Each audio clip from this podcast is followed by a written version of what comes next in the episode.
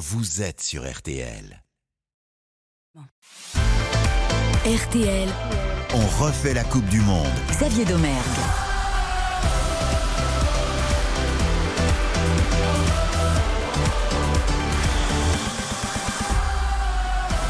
Bonsoir à toutes et à tous, très heureux de vous retrouver sur RTL pour vivre ensemble une nouvelle grande soirée de football. On refait la Coupe du Monde, c'est tous les soirs, 7 jours sur 7 à partir de 20h, le meilleur du mondial au Qatar avec toute l'équipe du service des, sports d'RTL. Nous sommes à la veille de ce huitième de finale tant attendu entre l'équipe de France et la Pologne. Nous serons avec Nicolas Georgerot et Morad Jabari dans quelques instants pour toute l'actualité des Bleus. Au programme également l'intégralité d'Argentine-Australie, deuxième huitième de finale de cette Coupe du Monde 2022 sous les yeux de notre Hugo Hamelin national qui est à Al Ryan ce soir le chanceux. Bonsoir Hugo. Bonsoir Xavier, bonsoir à tous. 4 minutes de jeu, 0 à 0 entre l'Argentine et l'Australie. Messi est titulaire bien sûr, Di Maria est sur le banc.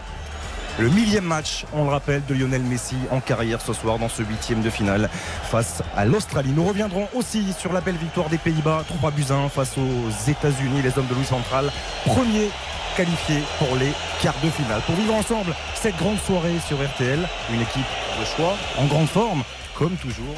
Bonsoir Karine Galli. Bonsoir Xavier Griezmann. On va vous appeler comme ça parce que vous êtes partout, vous pouvez occuper tous les postes, vous êtes indispensable, c'est fabuleux. J'avais dit à Didier Deschamps de vous amener à la Coupe du Monde au Qatar, il n'a pas voulu. Finalement, c'est une très bonne chose qu'on vous ait gardé, mais voilà, quelle polyvalence. Ça me touche beaucoup Karine, mais je, je n'ai pas la polyvalence d'Antoine Griezmann. Dominique Baïf est également avec nous du Club des 5, grand expert du football sud-américain, qui nous fait le plaisir d'être avec nous. Salut Dom. Salut Xav, salut à tous. Vous stressé ou ça va? Non, pas de stress. L'Argentine devrait faire le travail s'ils sont sérieux et appliqués. Sans oublier notre cher et tendre Baptiste Durieux, fidèle au poste. Bonsoir Baptiste. Salut Xavier, salut à tous. Comment ça va? Mais tout va bien, moi je suis surexcité, j'ai un peu plus peur pour l'Argentine. Dominique me paraît très serein. Donc euh, on va quand même attendre la fin du match, mais on espère que ça va bien se passer quand même pour Léo Messi Oui. et, ses, et ses compatriotes. Il a pris de l'âge, hein, Baptiste. Ouais, Oui, c'est vrai. Ouais, vous trouvez non, je- non, de la maturité et de l'expérience. Bon anniversaire, mon cher Baptiste. Merci beaucoup, c'est adorable. Bon On l'avait- On anniversaire, l'avait fait par message, mais maintenant tout le monde est, est. La France de- entière est au courant. C'est important. Voilà. Qui dit grand match, euh, dit grande équipe, vous l'avez compris, avec Spencer à la réalisation. Vous êtes bien sur RTL. On refait la Coupe du Monde 20h, 23h. C'est parti. Xavier Domergue. On refait la Coupe du Monde sur RTL. Allez, direction Al Ryan pour retrouver Hugo Hamelin, Argentine, Australie. C'est donc notre affiche du soir. Deuxième, huitième de finale de cette Coupe du Monde, mon cher Hugo. L'Albi Céleste face aux Socceroos. Première tendance, peut-être, dans, dans ces cinq premières minutes. Eh bah, des Socceroos pas du tout effrayés par euh, leur adversaire euh, aux deux étoiles sur le maillot Albi Céleste. Euh, coup d'envoi à la- à l'écossaise, on va dire, puisqu'il y a quatre joueurs euh, euh, qui jouent dans le championnat d'Écosse et qui sont titulaires ce soir chez les, Australiens. Et donc c'est eux qui ont eu euh, la première opportunité, la première incursion. Les Argentins n'ont pas été dangereux pour l'instant. Des Argentins qui s'étaient arrêtés, on s'en rappelle, en 2018 en huitième de finale. C'était contre la France et qui euh, ce soir ne veulent pas gâcher euh, leur chance face à l'une des équipes surprises de cette Coupe du Monde. Et Dieu sait que des surprises, euh, il y en a eu. Donc euh, forcément beaucoup de concentration pour les hommes de Lionel Scaloni. Hugo, un mot sur les compositions d'équipe, à commencer peut-être par la- par l'Argentine. Lionel Messi, bien sûr, est là, mais ce ne sera pas le cas d'André Di Maria au coup d'envoi.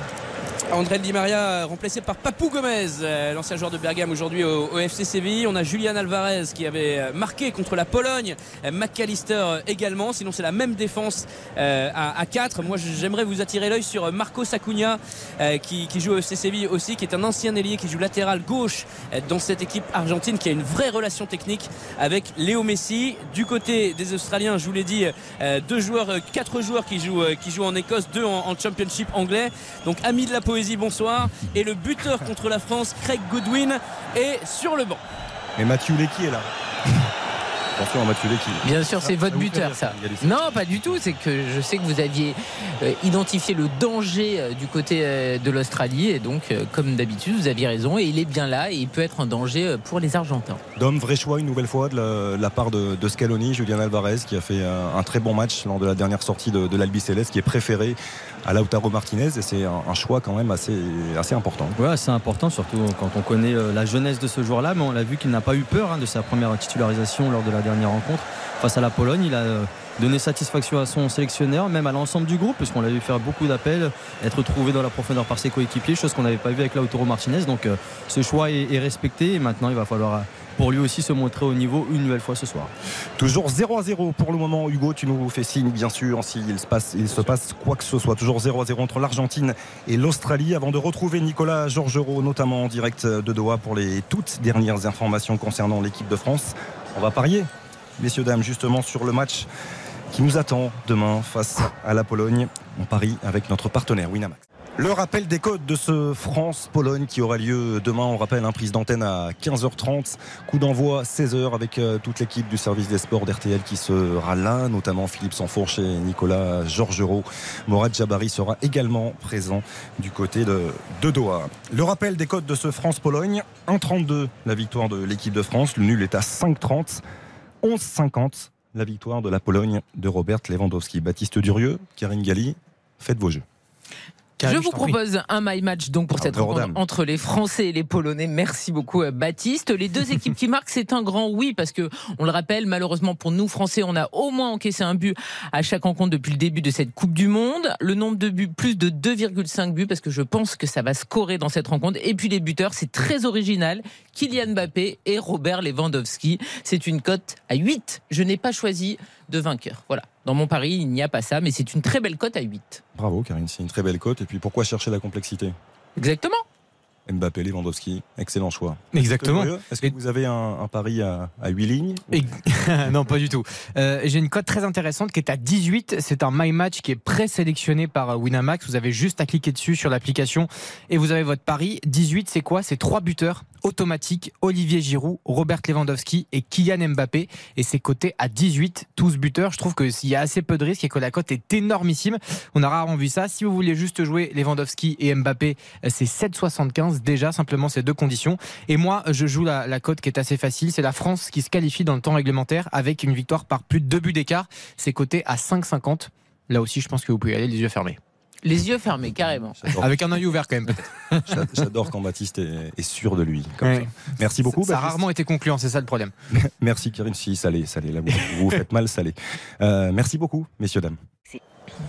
On refait la Coupe du Monde, c'est tous les soirs sur RTL pour ne rien manquer de ce mondial 2022. On se retrouvera d'ailleurs, on vient de l'évoquer, dès 15h30 demain, ce dimanche, pour l'avant-match de France-Pologne avec toute l'équipe qui sera de nouveau réunie, notamment notre capitaine, Eric Silvestro, que l'on embarque, qu'on l'embrasse, qui se repose un petit peu ce soir. Il a besoin aussi un petit peu de souffler. Bah oui, oui c'est le match face à la Tunisie. Les euh, titulaires doivent être euh, un petit peu au repos. J'espère qu'il reviendra en meilleure forme que Raphaël Varane. Hein. Allez, retour, retour à Al Ryan pour la, suite de ce Argentine-Australie. Hugo, toujours 0 à 0, 11e minute de jeu et large domination du moins territorial pour l'Albi Céleste. Pour la Lui Céleste, exactement le ballon dans les pieds de Léo Messi à l'instant euh, dans le rond central. Peu d'ouverture pourtant euh, dans la défense euh, australienne, bien compacte, bien regroupé ce 4-4-2 rigide, aligné ce soir par Graham, le, Graham Arnold, le, coach australien. Donc on voit des Argentins qui vont aller s'empaler sur la barrière de corail australienne. Et justement, c'est le danger en fait, parce qu'on connaît leur style extrêmement athlétique. On l'a vu contre la France dès les premières minutes, très rapide, très athlétique euh, jouant une ou deux touches de balle, ces Australiens ils peuvent euh, se projeter rapidement et il ne faudrait pas que ce score reste trop longtemps euh, à 0-0 pour les Argentins parce que ça offrirait forcément des, opportunités de compte. Je rappelle que la défense centrale de l'Argentine n'est pas toute jeune. Nicolas Otamendi, 30, 35 ans et Christian Romero qui est remplaçant du côté de, Tottenham. Donc avec la, la, vivacité, les grands gabarits australiens, ça peut être un danger. Attention à cette première incursion argentine dans la surface de réparation. Je crois que c'est euh, Alvarez euh, euh, qui s'est jeté dans un stade, je vous le dis encore une fois, parce que les, Argentins sont l'une des principales communautés de délégation de supporters venus ici au Qatar, qui est à 97%, 98% dirait Alain Bogossian. si elle est blanche ce soir, il doit y avoir 60, 80, à peine 100 euh, supporters euh, des, euh, des 13e minute de jeu ici à Al Ryan, 0 à 0 entre l'Argentine et l'Australie pour le moment. En tout cas, ça fait plaisir, messieurs dames, ça tranche avec l'ambiance ou la non-ambiance ah peut-être qu'on a eu cet après-midi un petit peu plus tôt entre les. C'était terrible. C'était terrible. C'était assez incroyable. Il faut- faut l'impression que c'était quasiment un, un match de, de pré-saison. Non mais exactement, match de pré-saison et, et presque parfois par séquence un match à huis clos. Franchement, c'était le premier huitième de finale. On sait et on connaît l'importance de ces matchs. Et en fait, à aucun moment on a senti la, la- ne serait-ce que la tension euh, au-delà du suspense qui est un peu inexistant, mais ne serait-ce que, que la tension qui normalement est palpable où, où on sent effectivement des, un crépitement dans les tribunes. Il y avait strictement rien. Et là, c'est sûr qu'avec l'Amérique du Sud et en particulier l'Argentine, euh, c'est une autre dimension, c'est certain. Mais c'est bizarre parce que normalement, en plus, les supporters néerlandais sont très nombreux. Tu vois toujours des vagues oranges, que ce soit lors des championnats d'Europe et des mondiaux. Et même en, même en Formule 1, en vélo, c'est Ah toujours. oui, à chaque fois, c'est une ambiance fou. incroyable. Et là, j'ai l'impression que, ben, je sais pas, ils y tous ont peut-être pas cru. Ils vont peut-être être champions du monde, dis donc. Et il n'y a pas beaucoup de néerlandais. C'est incroyable. Ah, ils n'ont pas fait, simplement, ils n'ont pas fait le déplacement. Ça, hein. la, marée orange n'a pas fait le déplacement.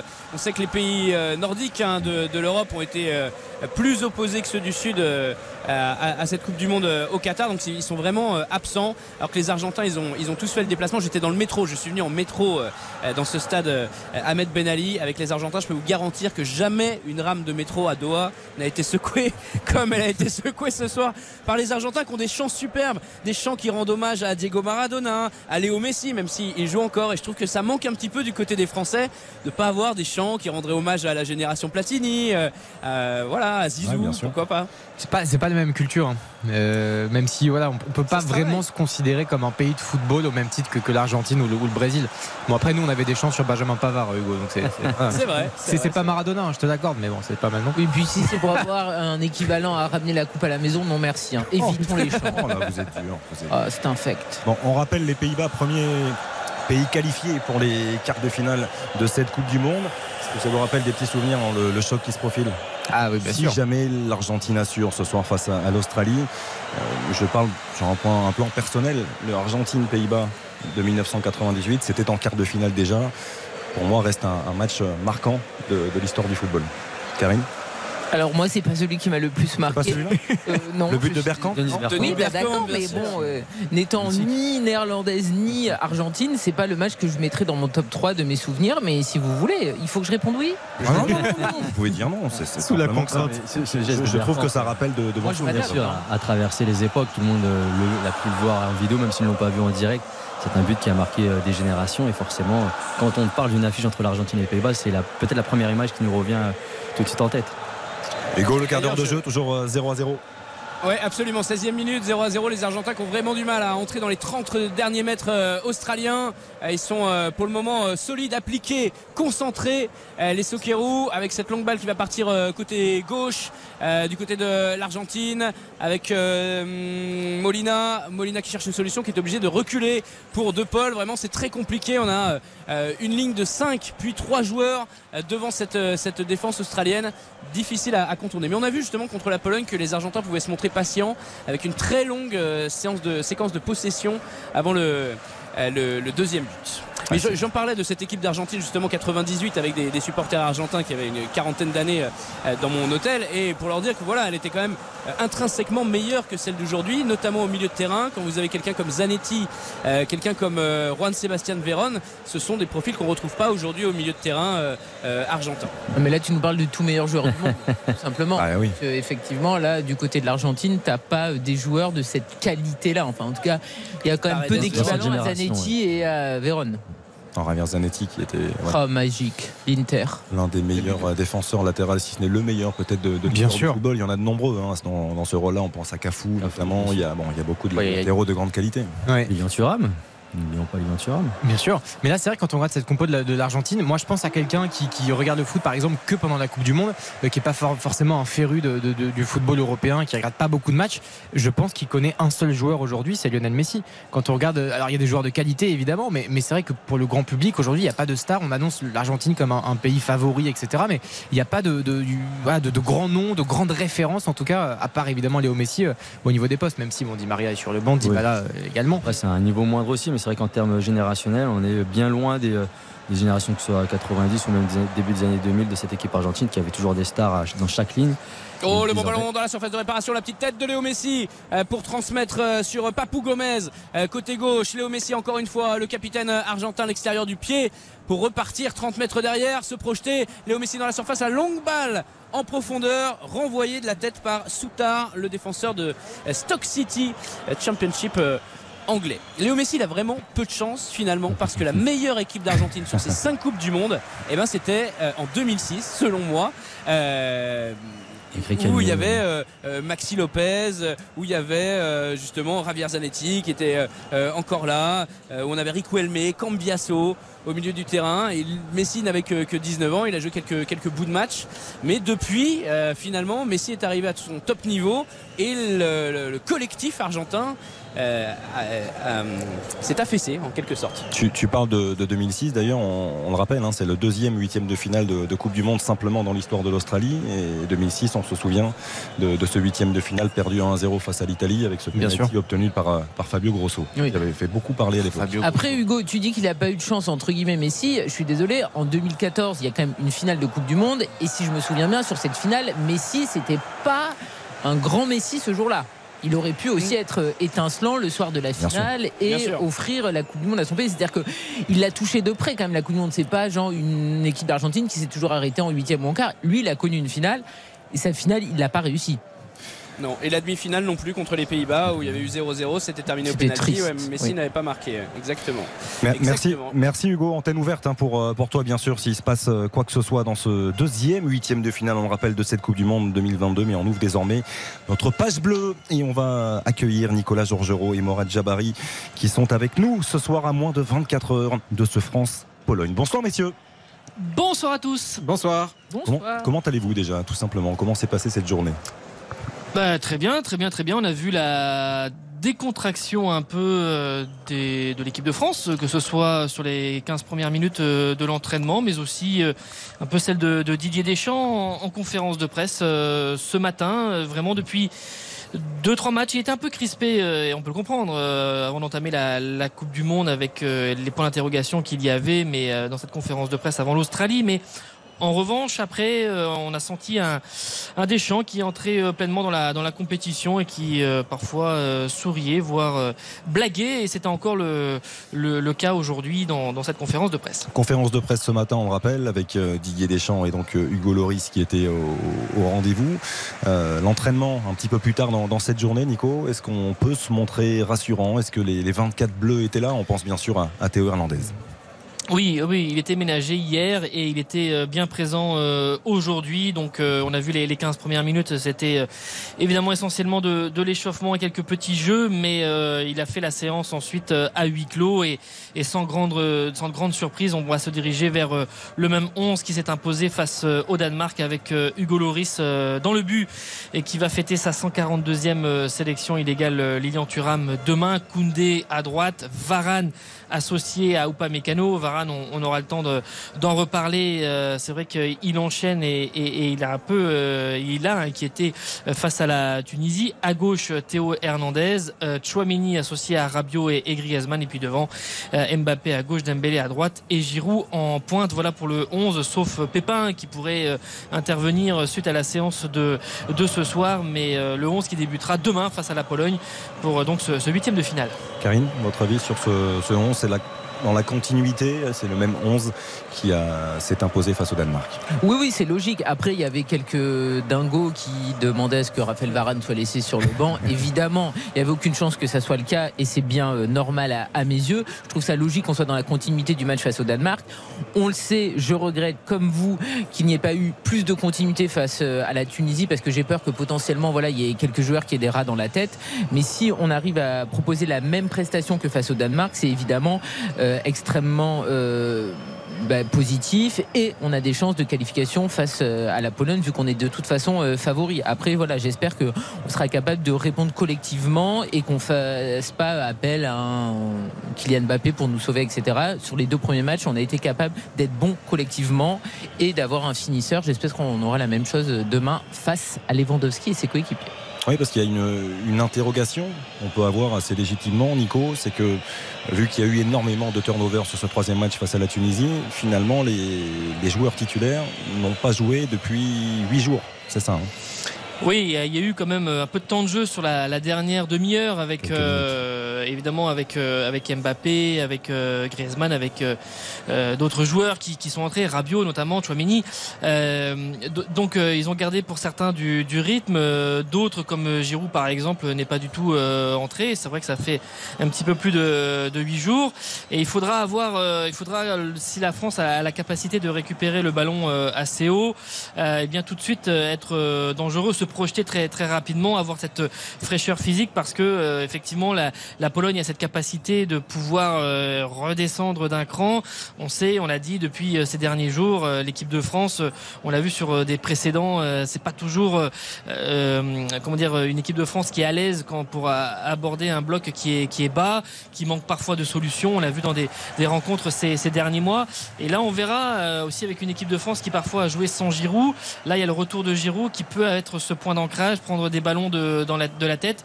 Euh, et puis, euh, il faudra être bon dans ce, petit jeu, ces petits périmètres aux abords de, de la surface pour euh, sans doute débloquer les situations où on aura deux lignes très resserrées de 4 et de 5, à moins, à moins, à moins que la Pologne, on, l'a vu face aux Pays-Bas ces, derniers mois, elle était notamment passée à, à 3 derrière en, en, 3-5-2 pour densifier. Ça leur a pas toujours réussi. Ça, on verra. Ça peut être une option tactique de la Pologne. Vous évoquiez la, la Pologne. Didier Deschamps en a parlé également ce matin en conférence de presse. On, parlait de la qualité de, ce groupe polonais, bien sûr incarné par Robert Lewandowski, mais, mais pas seulement. On pense à Zielinski, on pense à Arkadiusz Milik qui était également en, mhm. conférence de presse. Morad Jabari nous, nous en parlera dans, dans quelques instants. Euh, vous voulez l'écouter, Didier Deschamps, son regard sur cette, euh, sur cette Toujours, c'est important. Alors on l'écoute.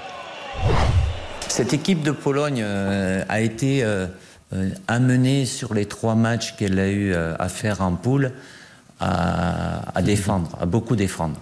Et elle défend très bien. Et elle aime ça, même elle adore ça. Mais c'est pas la limiter euh, euh, qu'à ça, de par déjà les joueurs, et vous les connaissez aussi bien que moi, dans le secteur euh, offensif. C'est une équipe compétitive parce qu'elle a un noyau dur de, joueurs qui ont une bonne expérience internationale. Il faut respecter ce que fait et ce qu'a fait cette équipe de Pologne et qui mérite d'être là en huitième de finale. Je sais, mes joueurs savent que dans la négation, ah, il y a du répondant. il y aura des, duels, il y aura de l'impact et on, a vu notamment, même s'il y avait eu beaucoup de rotation, Nico, euh, l'équipe de France en, difficulté dans le, duel physique, dans les, dans les 1 contre 1, malgré tout, hein, globalement, depuis le début de ce mondial. Oui, très clairement, euh, notamment sur le début de match euh, de l'Australie, euh, également par séquence face au Danemark, et puis surtout face à la Tunisie où très clairement il y avait beaucoup de duels ratés, il y avait un manque d'engagement, un manque d'implication. on a même eu une phrase qui de, de, de Randall Colomwani le lendemain du match pour nous dire que finalement la Tunisie avait plus d'envie les Tunisiens avaient plus d'envie que nous. Bon, euh, ça lui a donné un petit, un petit regard de la part de, Raphaël Raymond, le chef de presse, qui l'a regardé euh, de côté, parce que ça, évidemment, c'est des petites phrases que l'on relève, euh, mais qui témoignent aussi de comment, le, comment cette équipe de France, avec neuf changements, a abordé cette troisième rencontre de la, de, la phase de groupe. Mais oui, effectivement, et, et on, on, peut le dire, on le répète, c'est que la fraîcheur physique, le critère physique est vraiment considéré comme l'atout, à la fois l'atout numéro un, mais le paramètre numéro un. Et ça, les Bleus en auront forcément besoin face à la Pologne demain. Karine Oui, on a de la chance, nous, quand même, parce que c'est vrai qu'on a eu euh, euh, des jours de récupération en plus. Moi, voilà, ce qui m'importe vraiment demain, c'est qu'on peut imaginer, parce qu'on a bien compris que la Pologne allait nous proposer un bloc euh, assez dense et jouer plutôt bas, qu'on va vraiment chercher une solution collective et pas se dire, voilà, on n'y arrive pas parce que ce bloc et ces deux lignes nous gênent beaucoup, ce qu'on a déjà vu d'ailleurs en équipe de France, où parfois quand on avait une adversité plus faible, on avait du mal justement à trouver des espaces dans les petits périmètres, etc. Et donc, on, avait tendance à essayer de trouver un éclair d'un seul joueur et à s'entêter. Je pense que la euh, solution, elle passera que par euh, le collectif et j'espère qu'on va rester là-dedans et qu'on va pas non plus s'énerver. On l'a très bien fait face à l'Australie. On a encaissé le but, on perd un joueur et en fait, même si on a eu un moment de flottement, j'ai pas trouvé que voilà, il y avait un joueur qui s'est dit bon, je vais vous sauver parce qu'en fait on n'y arrive pas et je vais euh, finalement faire déjouer l'équipe. J'espère qu'on sera dans la lignée de ce qu'on a fait lors des deux premiers matchs parce que vraiment c'est collectivement qu'on s'en est sorti et demain il faut que ça soit, enfin, il faut que ça soit. Je pense que ce scénario devrait euh, se répéter une nouvelle fois avec la Pologne qui va défendre et nous qui devons euh, arriver à percer ce bloc. Messieurs, dames, vous savez bien qu'il y avait la conférence de presse des Polonais. Et oui. Ce matin, Morad Jabari y était. Euh, Morad, un mot sur le, sur l'ambiance tout simplement qui, qui, planait au cours de cette conférence de presse. On rappelle qu'il y avait du monde. Hein. Il y avait l'entraîneur et deux joueurs, il me semble, hein, si je ne dis pas de bêtises. Il y avait Arkadiusz Milik et, avait, euh... Kurt Zielinski. Exactement. Alors à l'image de, Didier Deschamps et Hugo Lloris, ils étaient plutôt euh, plutôt détendus, mais euh, le, le, sélectionneur Czeslaw Miciewicz a a fait un, petit jeu de, poker, euh, poker menteur. En fait, il fallait lire en, entre les lignes. Le sélectionneur a reconnu, par exemple, qui est très décrié en, ce moment dans, son pays, lui qui a remplacé Paulo Souza en, janvier. Euh, il est très décrié pour son jeu un peu stéréotypé et très défensif, alors qu'il a des joueurs de qualité euh, offensifs et l'un des meilleurs attaquants du monde. Euh, il a reconnu qu'il avait euh, des problèmes euh, offensifs, mais il a, il a dit aussi que sa principale, la principale qualité de son équipe, c'était l'animation euh, défensive avec une, phrase, euh, une citation. Euh, il, nous a dit que la France dictera le tempo de ce match traduire, il va nous laisser le ballon et ils vont attendre bien derrière. Euh, donc ils vont essentiellement se, concentrer derrière. Le, chemin préférentiel, le circuit préférentiel, concrètement, ça sera Chesney qui va balancer pour, pour Lewandowski et, et vont essayer de faire monter le bloc comme ça. Morad, on a eu de, des séquences assez joyeuses aussi avec un, un, petit peu de sourire. Alors on doit marquer une courte pause et on vous proposera ça au retour de cette page publicitaire avec notamment euh, Arkadiusz Milik qui évoque un certain Kylian Mbappé, une manière de le tenter de le contrarier. C'est dans quelques instants. Restez avec nous sur RTL. RTL. On refait la Coupe du Monde. Xavier Domergue. On refait la Coupe du Monde sur RTL.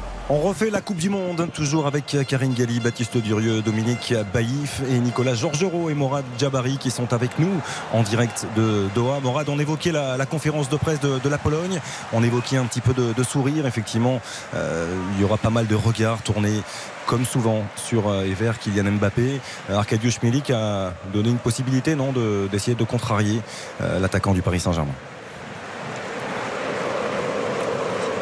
Oui, exactement. Comment défendre sur Kylian Mbappé?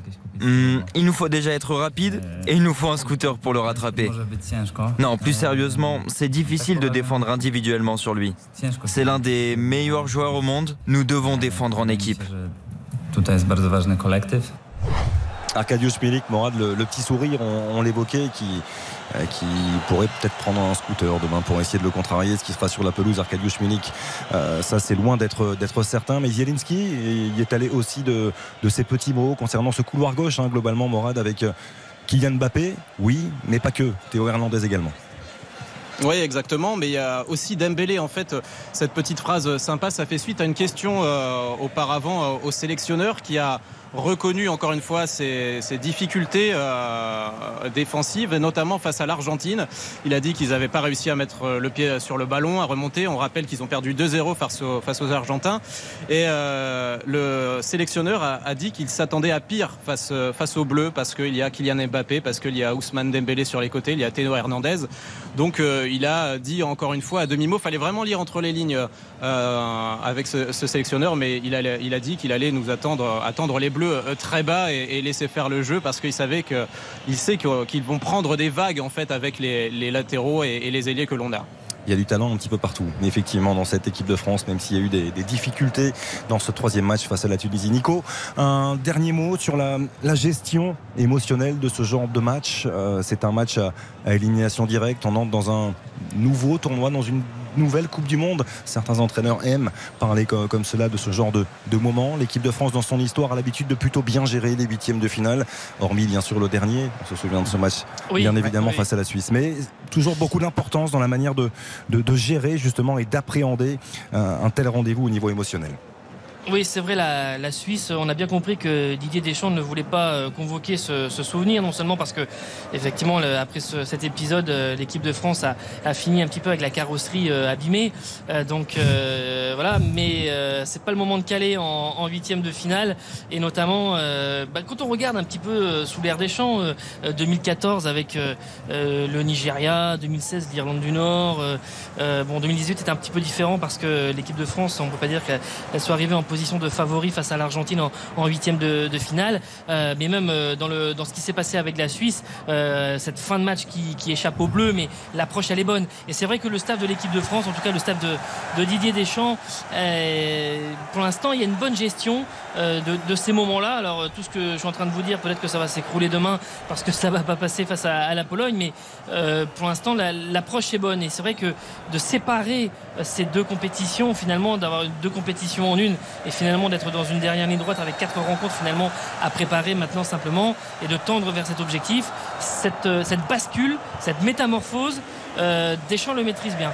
Donc après, euh, ça reste à, à confirmer euh, demain, mais c'est une des forces de, de l'équipe de France. Mais après, Nico, tu dis effectivement, de toute façon, par rapport aux statistiques de Didier Deschamps, les huitièmes de finale se sont plutôt bien passés, hormis celui face à la Suisse qui nous a été fatal lors du dernier Euro. Mais quand même, on a aussi souvent galéré. C'était pas des matchs aboutis du début jusqu'à la fin. Et d'ailleurs, oui, oui. il y a eu souvent aussi des, et des bascules en fait pendant ces matchs en huitième de finale où on avait un, un petit peu de difficulté. On arrivait à renverser une situation qui était compliquée et ça nous lançait pour aller plus loin vu qu'on a fait une finale à l'Euro 2016 et la victoire en, en 2018. Je, je, vous coupe, oui, je vous coupe coup franc, coup franc intéressant pour Lionel Messi et l'Albi Céleste, Hugo.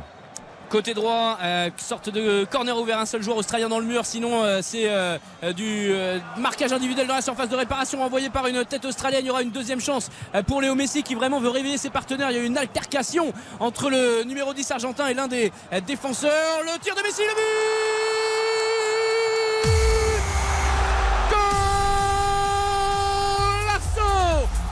Céleste, l'ouverture du score, 35e minute.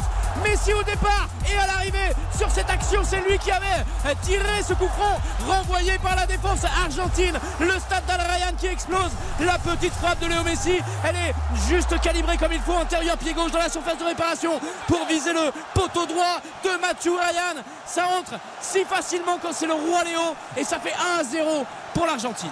Le 94e but en sélection pour Lionel Messi. On évoquait un, un millième match en carrière aujourd'hui. 744e but si on prend ces, ces 1000 matchs. Et c'est simplement pour, son pour Lionel Messi. Son premier but en phase à élimination directe en Coupe du Monde aussi, c'est ça qui est complètement dingue. C'est-à-dire que c'est la première fois qu'il marque à partir des huitièmes de finale en Coupe du Monde. Il avait marqué 7 buts évidemment lors des, des phases de groupe, donc c'est, c'est aussi un événement à, à ce niveau-là. Euh, le but est magnifique. hein. Moi, c'est cette capacité à chaque fois à faire des, des plats du pied avec ce pied gauche absolument formidable parce que la frappe, elle est jamais très puissante, mais elle est toujours parfaitement placée pour déséquilibrer en tout cas les défenseurs et puis le gardien forcément. Voilà, un but de Léo Messi comme on en a vu tellement, mais c'est tellement beau à chaque fois. Dominique, l'enchaînement est, est parfait. C'est une nouvelle fois le, le guide de l'Albi Céleste, Lionel Messi, et il le montre effectivement dans ses attitudes. Au-delà de ce but, il le montre dans ses attitudes depuis le début de ce huitième de finale. Oui, on l'a vu. bah, Hugo nous l'a rappelé juste avant. Il y a eu une petite altercation et on l'a vu voilà, réagir aussi, à ne pas se laisser faire et montrer aussi qu'il avait faim et euh, répondre un peu aux provocations australiennes. Et là, on le voit sur ce but une nouvelle fois. C'est lui qui a la baguette, c'est lui qui a la réalisation et c'est lui qui a la finition. Par contre, à noter hein, la remise. euh, de, de- assez étonnante de la part d'Otamendi qui était dans cette surface de réparation c'est lui qui fait la place décisive Ouais. pour, euh, pour Lionel Messi donc euh, ça prouve que tous les joueurs sont concernés mais non mais c'est vrai que ça va faire du bien à cette équipe d'Argentine qui a connu énormément de, de difficultés dans cette première période à se créer de vraies opportunités et là c'est récompensé euh, du moins par ce C'est, premier but. c'est un trou de souris là quand même. hein. C'est-à-dire qu'il faut s'appeler de Léo Messi pour avoir la vision et se dire peut-être avec le pied gauche on va aller chercher une interstice là, un, un petit pont, un, un truc entre les jambes pour essayer de marquer parce que c'est, c'est un trou de souris encore. Et c'est très important parce qu'on rappelle que le troisième match n'a pas été réussi par Messi. Il y avait évidemment ce pénalty manqué et euh, dans l'intégralité du match, ça n'était pas lui qui avait été euh, au rendez-vous. Et là, c'est les huitièmes et il plante et il libère euh, son pays. Messieurs, dames, on va Et remercier Nicolas Georgerot et Morad Jabari. Merci, messieurs, d'avoir été avec nous. C'est quoi, le, quoi le programme ce soir? Pour Ah, regarder le- la- le, le match tranquillement ouais. Boulot, va- boulot, boulot. Ouais, Alors oui, on va aller se coucher très tôt et euh, on va finir notre travail. On va aller se coucher, euh, Nicolas. Non, ne dis pas que- tout, ne dis pas tout. Non, on va surtout regarder la fin de ce match qui, qui sera comment dire, haletant peut-être jusqu'à la fin et voir s'il y a vraiment une montée en, en puissance de l'Argentine. Accordez-vous du bon temps quand même, messieurs, c'est, important. Et puis vous embrasserez Philippe Sanfourche qui est là-bas, hein, je crois. hein, non Il- Ce sera fait. Oui, je crois, je il me semble avoir euh, croisé. euh, Oui, il me le semble vois qu'il pas est allé au, au stade, Philippe, en, Il est en train de sauter dans les tribunes avec un drapeau. On l'a vu à la télé. en amoureux, en passionné de football qui- qu'il est. Très bonne soirée à vous, messieurs. Merci beaucoup. À demain. Bonsoir, à demain. Bonne soirée. Allez, on va rester sur le, le direct, sur ce match entre l'Argentine et l'Australie que l'on vit en intégralité dans cette soirée RTL. On refait la Coupe du Monde ce soir. Il reste 10 minutes à jouer dans cette première période. L'Argentine qui a donc trouvé la faille grâce à l'éternel, l'incontournable Léo Messi. Absolument, et je vous disais que c'était vraiment le moment adéquat, le moment parfait, parce que l'Australie commençait à sortir de sa boîte. Ils avaient obtenu euh, deux corners, un coup franc lointain, vraiment mal négocié ces coups de pied arrêtés parce qu'ils ont un, vrai avantage au niveau du, euh, du jeu de tête, euh, les, Australiens. Et on avait vu Messi, alors cette petite altercation, effectivement, où il accroche le maillot de son adversaire, où on voit qu'il s'énerve un petit peu, qu'il veut mettre un peu plus d'intensité dans ce match. Et dix minutes avant, on l'avait vu réclamer à, ses, à ses milieux de terrain de monter, de faire le pressing parce que l'Australie était en train de conserver la balle aux, abords de sa surface de réparation pour euh, partir d'autant plus loin, euh, mener des raids, des sprints euh, comme ça. Et Léo Messi, voilà, prend ce rôle, cette dimension de, capitaine qu'il a eu un peu de mal à, acquérir au fil de sa carrière. Mais voilà, aujourd'hui, c'est vraiment lui le, chef à bord, le leader technique, mais également le capitaine qui donne de la voix. Et c'était seulement le premier tir cadré de, cette rencontre. C'est complètement. Il y avait eu deux tirs, je crois, sur. Euh, sur c'est pas grand chose parce qu'il n'y a pas eu beaucoup d'occasions de la part de l'Argentine qui a nettement le ballon. On est à plus de 65% de possession de balle, évidemment. Mais, mais effectivement, en termes d'occasion pure, il y en avait assez peu. Mais c'est vrai que Messi, on lui laisse une miette euh, et ça fait souvent but. Quoi. Ouais, c'est, le problème de, cette équipe argentine depuis le début de la Coupe du Monde. C'est que dans l'utilisation du ballon, malheureusement pour eux, il y a un manque de, de créativité. Aujourd'hui, on a remis Papo Gomez pour remplacer Di Maria. Malheureusement, on a du mal à le trouver. Il a du mal aussi à, combiner avec ses partenaires et on voit une équipe argentine qui euh, a une position plutôt stérile. Là, le but est venu quand même d'un coup de pied arrêté une nouvelle fois, donc euh, ce n'est pas non plus une, action construite de bout en bout par, les Argentins, mais au final, ça fait but et ça les met dans le meilleur scénario parce qu'on sait très bien que cette équipe d'Australie euh, voulait résister peut-être le plus longtemps possible, comme ils ont pu le faire face au Danemark et ensuite profiter des rares comptes qu'ils pourraient avoir. Là, maintenant, ils seront dans l'obligation de réagir et ça va peut-être laisser quelques espaces, notamment pour Alvarez. Dominique, Karine, euh, Baptiste le, disait, euh, neuvième but en phase finale de Coupe du Monde pour Lionel Messi, le premier dans un match à élimination directe, c'est une anomalie ah bah oui, complètement. C'est totalement une anomalie. Oui, oui. Après, on a quand même l'impression que cette euh, Copa América qu'il a enfin gagnée avec l'Argentine a totalement débloqué Lionel Messi parce que on l'avait dit, il y avait la finale de 2014 qu'il avait raté. Enfin, en tout cas, il n'avait pas été le héros de la finale. Et euh, quand tu as Lionel Messi dans ton équipe et que tu t'en sors pas collectivement, tu lui demandes à chaque fois de sortir le but euh, pour te sauver. Après, il y avait eu déjà une finale de Copa América euh, perdue. Et finalement, sur la finale de Copa América qui gagne face au Brésil, il n'est pas spécialement bon. Bah, mais il y a ce trophée et tu as l'impression que derrière, ça l'a totalement soulagé, libéré. Et que l'histoire d'amour, d'ailleurs, entre l'Argentine et Léo Messi est vraiment née grâce à cette Copa América enfin gagnée pour lui. Ouais, ça avait redonné aussi confiance à cette, sélection argentine hein, qui courait derrière un titre depuis très longtemps. Il ne faut pas l'oublier, hein, toutes les finales perdues par Lionel Messi, ça marque un homme et même un joueur de cette qualité et de son importance dans l'histoire du football, parce que c'est ça aussi qu'il faut rappeler, c'est un joueur qui aura marqué l'histoire du football. Euh, le fait de perdre une finale de Coupe du Monde, deux Copa, euh, Copa América de suite, et euh, on l'a vu, lui aussi voulait prendre un petit peu de, de, recul par rapport à la sélection, donc on sentait bien évidemment qu'il y avait un certain malaise avec cette équipe nationale, avec Lionel Messi, et finalement avec euh, cette insistance, le fait de revenir en 2019, éliminer en demi-finale face au Brésil, mais derrière la, la, gagner une nouvelle fois au Brésil, l'a permis un peu de se libérer. Et on sait très bien que c'est sa dernière grande compétition avec l'Argentine. Donc aujourd'hui, euh, je pense que ce poids-là a été évacué et ça lui de se montrer euh, le plus décisif possible. il a été touché, Léo Messi. Il est à terre sur une petite série de dribbles à l'entrée de la surface de réparation. Il se tient la cheville gauche. Léo Messi avec ses chaussures dorées ce soir. Les Argentins qui viennent réclamer un carton forcément. Alors Léo Messi, oui, il a aussi euh, ce qui peut le bloquer, c'est cette ombre, euh, cette statue du commandeur qu'il a euh, derrière lui en permanence avec l'idole Diego Maradona. On en parlait en, début de match, mais tu peux réussir toutes les statistiques, remporter tous les trophées européens que tu veux. Ce côté passionnel que, peut générer euh, Diego Maradona, malheureusement, sa personnalité, Léo Messi, euh, ne, ne, lui permet pas. Il s'est relevé, il est debout sur le terrain en tout cas pour tenter d'enfoncer le clou. Il reste 3 minutes dans le temps réglementaire de cette première période. L'Argentine qui mène grâce à un but de la Pulga. Et on va les suivre du coup avec euh, toi, Hugo. Ces trois dernières minutes du temps réglementaire de cette première période, on rappelle Messieurs, dames, que les Pays-Bas sont les premiers qualifiés pour les quarts de finale de cette Coupe du Monde. Les Pays-Bas qui retrouveront soit l'Argentine, soit l'Australie en quart. On aura la réponse dans un petit peu plus de 45 minutes ou plus. Si affinité, ce match peut encore nous réserver pas mal de surprises. Exactement, 1-0, rien n'est fait. Et euh, d'ailleurs, l'attitude des Australiens le, montre bien, que ce soit Duke euh, en attaque ou euh, l'équipe qu'on a beaucoup vu également sur le côté droit ce soir. ils, sont, présents. dans, le duel, dans l'impact, dans les, courses. Vraiment, ils n'économisent pas leur, leurs efforts. Je vous le disais, c'est une, équipe d'Australienne avec une, teinte, une couleur écossaise et, championship. Voilà, avec ce kick and rush euh, traditionnel, la longue ouverture là de Moy sur euh, le côté droit. Euh, il tente de prendre le meilleur sur son adversaire, Leki justement. Un petit peu trop d'approximation technique. Il leur manque un vrai numéro 10 et euh, ce serait parfait. Mais c'est quand même très pauvre hein, comme match. Parce que euh, l'Australie, là, euh, ils ont tiré combien de fois au but? Et les Argentins aussi, d'ailleurs. Bon, ils ont marqué, mais c'est quand même extrêmement pauvre, pauvre en termes d'occasion. Je veux dire, Hugo, tu t'es enflammé combien de fois là? Sur le but, c'est tout. Une seule. Ouais. Et voilà. Une seule malheureusement. Ouais, sur le but, bien sûr. Les Argentins n'ont pas tiré. Mm. Les, et les Australiens ont galvaudé leur, leur rare ballon, leur rare coup de pied arrêté. Non, mais on sait très bien, on a vu cette équipe australienne, euh, le, schéma qu'ils ont montré, notamment, euh, je, je le rappelle une fois, face au Danemark, c'était un véritable hold-up. hein, même s'ils cette rencontre-là, ils n'ont fait que subir toute la partie. Et derrière, sur un contre, ils font la différence. Mais c'est pas une équipe qui euh, est amenée à, faire le jeu ou même à, nous montrer un peu de qualité. On le voit encore une nouvelle fois sur cette première période. Alors que les Argentins auraient peut-être un, seraient peut-être un peu mieux inspirés. Puisque désormais ils mènent au score et donc ils vont pouvoir aussi profiter des espaces, des rares espaces qu'ils pourront se, se procurer. Mais on voit que les deux équipes se craignent encore un petit peu et ce qui nous permet pas d'avoir un beau spectacle du moins euh, ce soir par rapport au match notamment entre les Pays-Bas et les États-Unis qui était d'un calibre différent. C'est pas un beau match. Ouais. Non, non, pour l'instant, non. Mais tu, tu parlais pression, il y a une pression énorme aussi. Oui, c'est normal.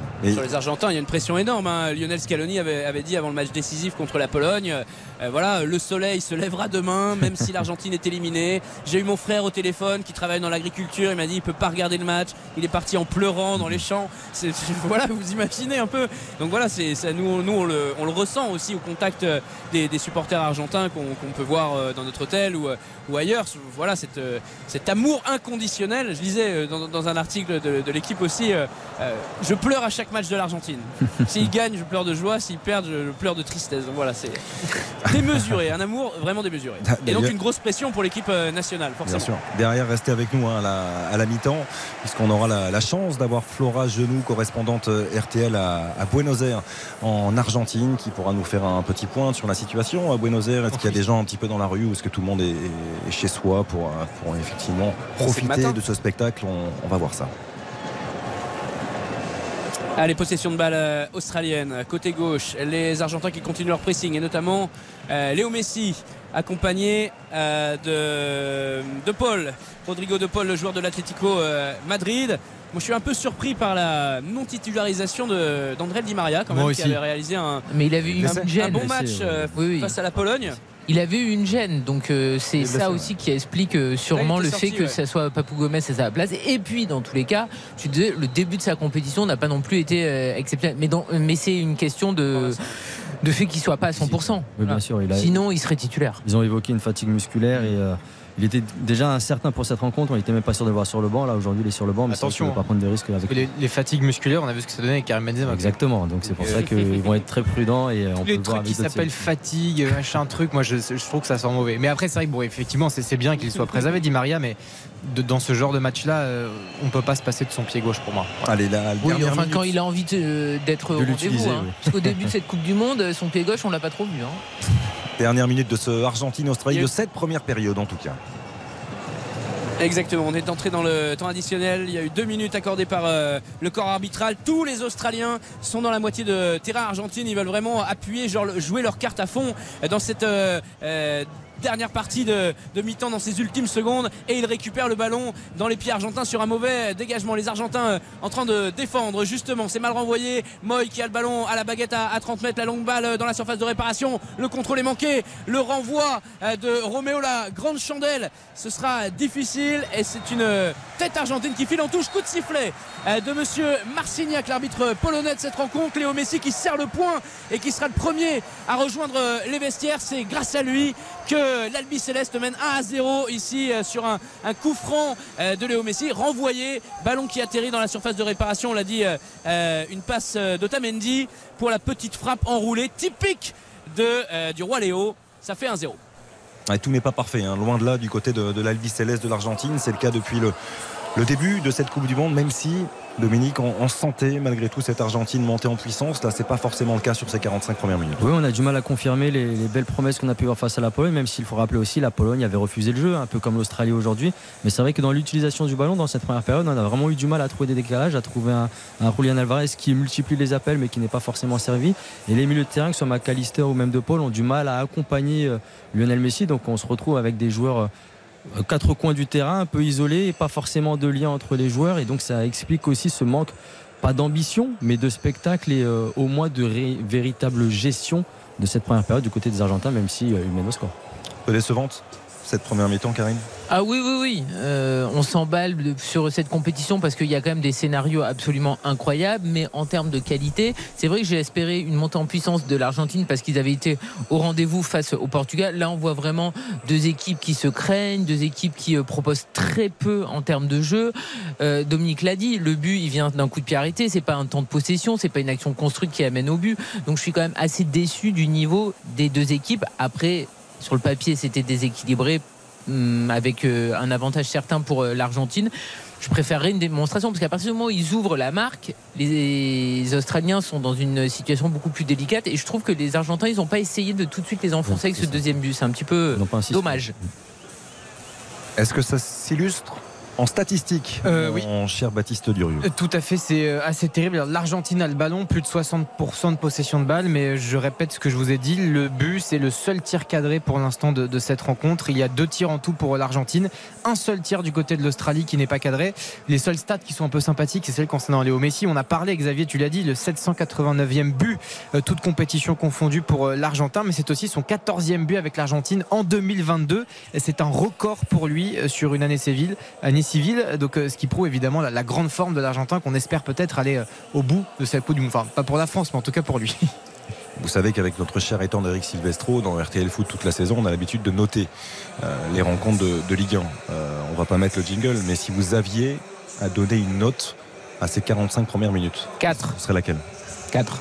4 Bah oui, c'est quand même un huitième de finale de Coupe du Monde, donc on devrait voir énormément de beaux gestes. Je l'ai dit, du jeu collectif huilé de la part des deux équipes. Et là, c'est pas du tout le cas. Donc merci Léo pour euh, ce but qui euh, nous a fait un petit peu vibrer, mais enfin une vibration de 30 secondes, c'est un petit peu court. Dom? Je reste aussi 4, effectivement. aussi. Oui, là, c'est pas un moyenne. spectacle, euh, on va dire, qui euh, nous permet de vibrer un petit peu, malheureusement. Et c'est vrai qu'on s'attendait quand même à, beaucoup mieux de la part des Argentins, parce qu'on parle quand même d'une sélection australienne qui nous a montré quelques limites sur le premier tour, malgré leur qualification. Euh, on est en attente Enfin, on devrait avoir beaucoup mieux sur le terrain, et ce qui n'est pas le cas en première période. Je suis très inquiet de la, la note possible donnée par Baptiste Durieux. Ah. Parce que quand, quand on met des 4 comme ça du côté de Karine Galli. et Oui, mais le problème c'est qu'il je me aime que- Messi, donc euh, il va pas être lucide peut-être. Non, non, moi je ne peux pas forcément un aficionados de Messi, mais je vais donner un point pour, euh, pour Lionel et puis un point pour l'ambiance qui nous fait.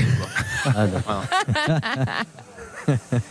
Ah oui, Non mais c'est horrible. très- très Les amis, non, Oui, il, faut, oui. il faut quand même euh, remettre l'église au milieu du village. C'est un huitième de finale de Coupe du Monde. L'Argentine favori annoncé, assumé dans, dans toute, Oui. la, toute la terre entière. Non, non, Ce qu'on voit c'est- pour l'instant, c'est absolument affreux. partie- Désolé. fait partie, fait oui. partie des favoris, c'est pas le, le favori euh, pas, on m'a- on m'a- majeur. on m'a- on m'a expliqué que c'était euh, une Oui, mais il faut regarder le premier tour aussi. la coupe. Donc, euh, Après voilà. le premier tour. euh, Mais après, tant mieux, tant Moi, c'est très bien parce que dans ce cadre-là, il n'y a pas d'emballement. Euh, on est entre guillemets que euh, c'est que un match de huitième de finale. Le chemin est encore tellement long, il est tellement sinueux, il est tellement difficile quand on peut regarder les potentiels adversaires. Donc tant mieux. Il y aura une montée en puissance. Il faut pas partir trop vite. Euh, voilà. Pour l'instant, tout va bien. Là, c'est vraiment ses premières qu'elle arrive là. hein. Bah oui, mais c'est très bien. Là, on est loin de la sixième. Je crois que vous avez besoin de souffler. Du coup, on va, on va marquer une courte pause, petite page publicitaire, et puis on se retrouve bien sûr pour la suite d'RTL. On refait la Coupe du Monde avec cette deuxième période à venir, avec euh, également Flora Genoux qui sera avec nous, correspondante RTL en Argentine, qui est à, à Buenos Aires pour nous parler un petit peu de, de cette ambiance qui règne là-bas en terre argentine. Restez avec nous, à tout de suite. RTL, on refait la Coupe du Monde. Xavier Domergue, On refait la Coupe du Monde sur RTL. On refait la Coupe du Monde jusqu'à 23h sur RTL, toujours avec la talentueuse Karine Galli, le brillant Dominique Baïf et l'incontournable Baptiste Durieux. Hugo Hamelin est également avec nous, mais il est au stade. Le chanceux, le Vénard, pour l'instant, on le rappelle, l'Argentine mène à 1-0 grâce à un but de Lionel Messi, son 94e, avec ce maillot de l'Albi Céleste, l'Argentine qui mène petitement 1-0 face à l'Australie et qui pour le moment est en train de rejoindre les Pays-Bas qui se sont qualifiés un petit peu plus facilement. Même si les États-Unis ont malgré tout eu pas mal euh, quelques situations. C'est vrai. 3 buts à 1 pour les Pays-Bas. Victoire euh, absolument euh, magnifique tout de même parce que le- le- la double passe décisive de Denzel Dumfries et puis le but de Memphis Depay, euh, c'est toujours un bonheur. Quoi. On en parlera également euh, entre 22h et 23h. Alain Bogossian nous rejoindra pendant ces- cette heure où on traitera bien sûr de, de l'équipe de France principalement. On évoquera également un duel Lewandowski ou Pamecano à venir. Ah qui oui. va être très, très Ah oui, ah oui, intéressant les, les deux anciens. On fait des cauchemars. C'est vrai déjà Ah bah euh, oui, je peux pas être sereine. Bah, pour ou pas mécano. Je peux pas être sereine quand vous me dites que Lewandowski, il peut faire euh, quelques malheurs à Upamecano et à Raphaël Varane parce que les deux, il peut les euh, embêter grandement. Il peut les secouer. Après, il faut qu'il y ait des ballons, hein, Robert. hein. Oui. C'est vrai aussi. On va vous redonner le sourire. On va aller du côté de, de Buenos Aires. Buenos Aires, ça vous intéresse? Ah, mais Ouais. tellement, mais tellement Xavier. On a, on a beaucoup de chance, on est très chanceux nous aussi parce que Flora Genoux est avec nous, correspondante RTL en Argentine à Buenos Aires. Bonsoir Flora, il est quoi? À peine 17h, presque 17h je crois. Bonjour, Euh, en oui. Argentine, vous êtes dans, dans un bar avec une ambiance sympathique, non? Est-ce que le, le monde, la vie s'est arrêté à Buenos Aires? Bah, la vie, elle s'arrête comme toujours quand, quand l'équipe nationale joue. Alors ça, c'est c'est très clair. Les commerces ferment. Ils mettent un mot sur la porte en disant on ouvre après, après la fin du match. Ça pose pas aujourd'hui parce qu'on est samedi, mais les écoles aussi, elles diffusent les matchs. D'ailleurs, euh, dans la province de Buenos Aires, les élèves ils peuvent arriver après le match ou avant le match. Ils sont dispensés de cours directement. Mais c'est extraordinaire. Euh, mais si j'avais eu ça à l'époque où j'étais à l'école, mais j'aurais peut-être eu mon bac. ça, C'est extraordinaire. Non, mais on C'est comme ça s'amuse que tu- souvent. C'est comme ça que tu justifies tes diplômes. Parce qu'il n'y avait pas de match. Non mais on s'amuse souvent à plaisanter quand on parle du, du Brésil ou de l'Argentine et à dire que le, le football est une religion. Certains disent une religion, bon quand même pas, mais euh, Flora, vous, vous nous le confirmez, c'est-à-dire que le monde s'arrête véritablement quand l'Albi Céleste joue. Et est-ce que vous ressentez vous aussi une certaine pression depuis euh, ce matin euh, dans les, propos que vous, écoutez un peu à droite à gauche dans les personnes que vous croisez Oui, alors juste avant le match, c'était assez intéressant. Le Aires s'est éteinte. En fait, euh, tout le monde soit faisait la sieste, soit soit mangeait un bout et prenait des forces avant avant le match qui, qui commençait à, à 16h heure locale euh, ici. Je suis toujours aussi très impressionnée de voir. Alors figurez-vous qu'il n'y a pas que des personnes qui le portent, il y a aussi des chiens. Euh, c'est c'est vous dire à quel Alors, point la passion euh, est là. je, je les- je suis désolé, euh, ça, a- ça a coupé de voir quoi? Ça a coupé légèrement. Des maillots, entendu je crois. Des maillots, j'ai l'impression. Des, des maillots de l'Argentine Sur les toutous. le, le nombre de personnes. Le nombre de personnes qui portent le maillot de foot, et pas que des personnes, il y a aussi des chiens qui le portent. Donc, c'est les maîtres qui euh, mettent un petit maillot estampillé euh, Messi à leur chien. C'est extraordinaire. Ah, il faudrait en acheter un pour Dodu. Ah oui. Ah non, non, moi je ne cautionne pas, je suis désolé. Mais pas un maillot à mon dos du. Dodu, c'est le voilà pour, le- pour le dire, même si tout le monde commence à le connaître, mais c'est le, le chien, le, le chocho de Kevin Galli. Mais c'est important. Non, non, on met pas de maillot à Dodu. Il adore Lionel Messi parce que c'est un chien qui a beaucoup de goût, mais euh, il préfère rester tranquille et puis il, aime le froid. Donc euh, pas de maillot, sinon ça lui tient chaud. Euh, Baptiste Durieux. Flora, autre question. Est-ce que tu peux nous, nous décrire euh, quel bruit tu as entendu et, et comment s'est comporté le peuple argent- argentin là-bas lors du but de, de Messi? Au-delà du bar dans lequel tu es, mais je suppose que dans la rue, à tous les étages, dans tous les immeubles, ça a dû exploser quoi. Oui, bah, c'est la délivrance. Alors toujours avec un peu de décalage, hein, avec les télés qui parfois ont quelques secondes, donc c'est un, un peu en cascade finalement les, les réactions. Oui, la délivrance, la délivrance, et puis euh, c'est fou à quel point parfois les Argentins ils n'ont pas de mots pour formuler Messi. Je, me demandais la question à, quelqu'un qui était dans le bar, je dis mais alors euh, c'est- quoi ce but? Ils me disent bah Messi, Messi, mais c'est-à-dire Messi? Il n'y a pas de mots, il n'y a pas de mots. Il faudra inventer un mot pour euh, dépasser le mot admiration, euh, me disait euh, Javier qui a 38 ans. Donc voilà, ils sont en admiration totale devant devant leur joueur préféré. Merci Flora pour nous faire ressentir toutes ces émotions, effectivement, avec un pays à l'arrêt encore pendant 45 minutes, ou peut-être un petit peu plus. On verra. Flora, on vous retrouve à, à l'issue du match pour nous parler encore de tout ça, de, de cette ambiance qui règne du côté de Buenos Aires. Merci Flora, à tout à l'heure. À tout à l'heure. On marque une courte pause et euh, ensuite on se replonge dans cette affiche à Al Ryan, Argentine, Australie. On rappelle deuxième, huitième de finale de cette Coupe du Monde 2022. Restez avec nous sur RTL. À tout de suite. RTL, on refait la Coupe du Monde. RTL, On refait la Coupe du Monde. Xavier Domergue. On refait la Coupe du Monde durant toute l'intégralité de, ce mondial 2022. C'est tous les jours, on le rappelle, 7 jours sur 7 à partir de, 20h. Ce sera un petit peu plus tôt demain, puisque l'équipe de France joue à 16h. On le rappelle, face à la Pologne, nous prendrons l'antenne avec Eric Silvestro et toute la bande dès 15h30, avec euh, bien sûr ce France-Pologne qui sera au centre de tous les regards et de toutes les attentions. Soyez bien évidemment avec nous demain dès 15h30 sur RTL. Baptiste. Oui, non, j'ai juste un petit mot parce qu'on parlait de Messi, il y a des images qui circulent sur les réseaux. Donc, euh, tous les joueurs, évidemment, avant le match, passent par le tunnel dans le stade, c'est tout naturel. Et donc, il y a effectivement des ramasseurs de balles et puis même des enfants qui sont là. Et donc, Messi s'est fait alpaguer, mais par, mais je, ne sais même pas combien d'enfants euh, qui ont demandé des photos, qui, lui- ont fait des pouces levés, des sourires. Alors, évidemment, c'était le seul joueur parce que les Australiens, bah, ils, sont restés tranquilles, les autres Argentins aussi. Mais, mais c'est absolument exceptionnel. On rappelle que c'est peut-être sa dernière Coupe du Monde. Donc, euh, évidemment, et puis même, même pour les enfants qui, pour certains, ne l'ont même pas vu jouer. euh, euh, parce que là, quand on voit sur les photos qui circulent, il y a des enfants qui sont très jeunes, mais on ressent tout de même l'émotion qui est mais exceptionnelle. Quoi. Il, faut, il faut se rendre compte de la chance qu'on a. Et en plus, on l'a vu marquer ce soir. Enfin, Hugo Hamelin l'a vu marquer ce soir, pas nous directement.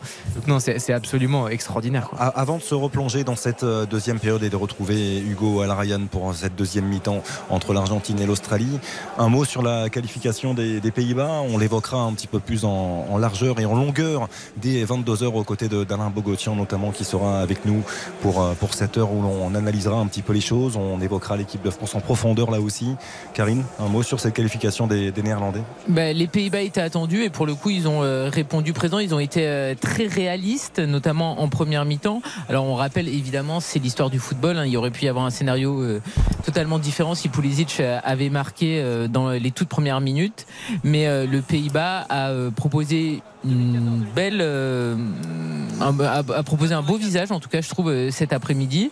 Et j'ai aimé aussi bon c'est du Vangal hein, c'est vrai qu'il les a complètement cartonnés euh, à la mi-temps parce qu'il y avait finalement quasiment deux occasions de but donc ça a été euh, très réaliste. Et en seconde période ils ont été bien meilleurs. Donc ça été intéressant de voir euh, la réaction des, des Pays-Bas. Et moi qui les mettais pas du tout dans les favoris et qui trouvais qu'ils avaient été assez ternes sur cette phase de groupe je me dis que voilà s'ils arrivent à allier le réalisme et la montée en puissance attention Dominique il y a quelque chose qui est très intéressant aussi du côté des, Oranges, c'est la montée en puissance de Memphis Depay. On sait qu'il a été blessé pendant, pendant deux mois.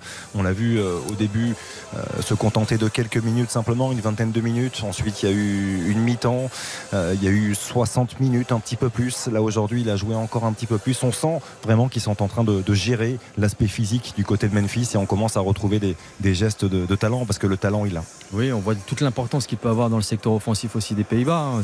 Ce joueur-là, on l'avait vu sur le premier match, euh, il n'était pas présent et au fil de, la compétition, voilà, il est rentré, il a pu gratter quelques minutes et se remettre en forme. Et on le voit déjà sur le premier but, c'est lui qui fait la différence, mais on le voit aussi dans cette animation offensive, dans ses débordements, dans ses appels, dans son jeu avec ses partenaires, notamment avec Frankie de Jong. On sent tout, euh, tout le poids qu'il peut avoir sur ses épaules et ça, il l'assume très bien. On parle de jeunes joueurs aussi à, à côté de lui, donc euh, forcément, on connaît que, enfin, on voit que ce joueur, quand il est en forme, il peut mener cette équipe-là le plus loin possible. Hugo Hamelin, c'est vous qui vous occupez de la playlist euh, Al Ryan ce soir? Malheureusement, non. Non, parce que c'est Sinon- quand même assez incroyable. Vous Mais avez oui. entendu Van Allen, Jump, juste avant le, retour des, des joueurs. C'est quand même incroyable. Voilà, musique. que Hugo Hamelin, c'est notre ciel, en Marseillais ciel et blanc. En ciel et blanc, les Argentins, exactement. Ah oui. Eh oui. Qui mène, euh, qui mène à 1-0. Euh, donc rien n'est fait dans ce deuxième huitième de finale de, de la Coupe du Monde. Qui va rencontrer les Pays-Bas en, en quart de finale? Même si forcément les Argentins ont fait un grand pas, mais ils restent euh, à la merci d'un bon coup de casque euh, australien. Et il va falloir appuyer sûrement en, en seconde période. Je regarde les changements. Papou Gomez est toujours là. Alvarez, Léo Messi bien sûr. Pas de changement à la pointe de l'attaque euh, argentine en tout cas. Et on repart avec euh, le même 11. Du côté des Socarou, même chose. Et on parlait tout à l'heure de ce duel remporté par Lionel Messi face à, à Mathieu Ryan, l'ancien gardien du FC Valence, de la Real Sociedad. Il a de l'expérience, le gardien de, de Copenhague, qui dispute ce soir son neuvième match de phase finale de, de Coupe du Monde. Il rejoint ainsi Marc Bresciano et Tim Cahill. Trois joueurs les plus capés dans, dans l'histoire d'une Coupe du Monde du côté des Socceroos. Tim Cahill immense légende Immense. Et Hugo, c'est je reparti. voyais justement ouais, coup d'envoi donné par les Argentins. Euh, le gardien euh, australien qui euh, joue 10 ans jour pour jour après sa toute première sélection avec les, les Socceroos. La première c'était en décembre 2012, le 5 décembre. Donc vous voyez, on est vraiment quasiment à une date anniversaire. C'est un, un joli cadeau aussi pour euh, celui pour qui ce sera probablement le dernier euh, grand tournoi, dernier euh, grand match à, à sensation dans ce stade d'Al euh, complètement ciel et blanc Ouais, parce avec parlait- des Argentins qui, qui ont mis la folie quoi. On parlait Hugo de la victoire face au Danemark, capitale bien sûr pour la- l'avenir dans ce mondial de l'Australie. Euh, il reste sur deux matchs, l'air de rien, sans encaisser le moindre but. Matt Ryan y est pour beaucoup parce qu'il a multiplié les, les arrêts de grande classe face aux, aux Danois et aux coéquipiers de Christian Eriksen. Et c'est dommage parce que sur l'ouverture de, Léo Messi sur cette euh, frappe euh, vraiment euh, sans puissance particulière et il avait moyen de se détendre mieux. Il était peut-être un peu masqué par ses deux défenseurs. Le ballon qui est passé dans un trou de souris pour, pour Léo Messi et pour cette ouverture du score. C'est reparti les Argentins qui ont le, ballon. On va passer côté droit avec Molina pour euh, De Paul, un petit peu touché, coup de sifflet, ça va donner un coup franc pour euh, les Argentins. On est très loin, on est au niveau du, rond central. Et eux, ils vont pas envoyer le, ballon dans la boîte, forcément, ils vont jouer euh, petit, petit côté, même passe en arrière pour tenter de, faire sortir les joueurs australiens de leur moitié de terrain. Côté de l'Argentine, il y a une donnée aussi à prendre en ligne de compte, c'est toujours ces joueurs menacés euh, d'une éventuelle suspension pour le, le match d'après. Je crois qu'ils sont, ils sont deux hein, à être concernés du côté de, de la Ligue Céleste. Montiel qui ne, ne joue pas et, et Acuna, le latéral gauche euh, argentin. Mais c'est dommage de ne Parlait pas, avec- utiliser, euh, ne pas utiliser plus souvent les côtés euh, dans cette rencontre du côté argentin parce que euh, on voit qu'il y a de la densité, que les Australiens sont présents en nombre dans l'axe et on devrait pouvoir élargir un peu ce bloc-là et notamment profiter de, de cet atout offensif que représente Acuna et qu'on n'a pas véritablement vu dans cette première période alors que face à la Pologne il avait été plutôt très intéressant à, ce niveau. C'est vrai, c'est vrai. Et euh, on parlait tout à l'heure de la, la confrontation possible entre l'Argentine et les Pays-Bas pour euh, ce quart de finale de mondial. Il faut savoir que les deux équipes se sont rencontrées à quatre reprises en Coupe du Monde.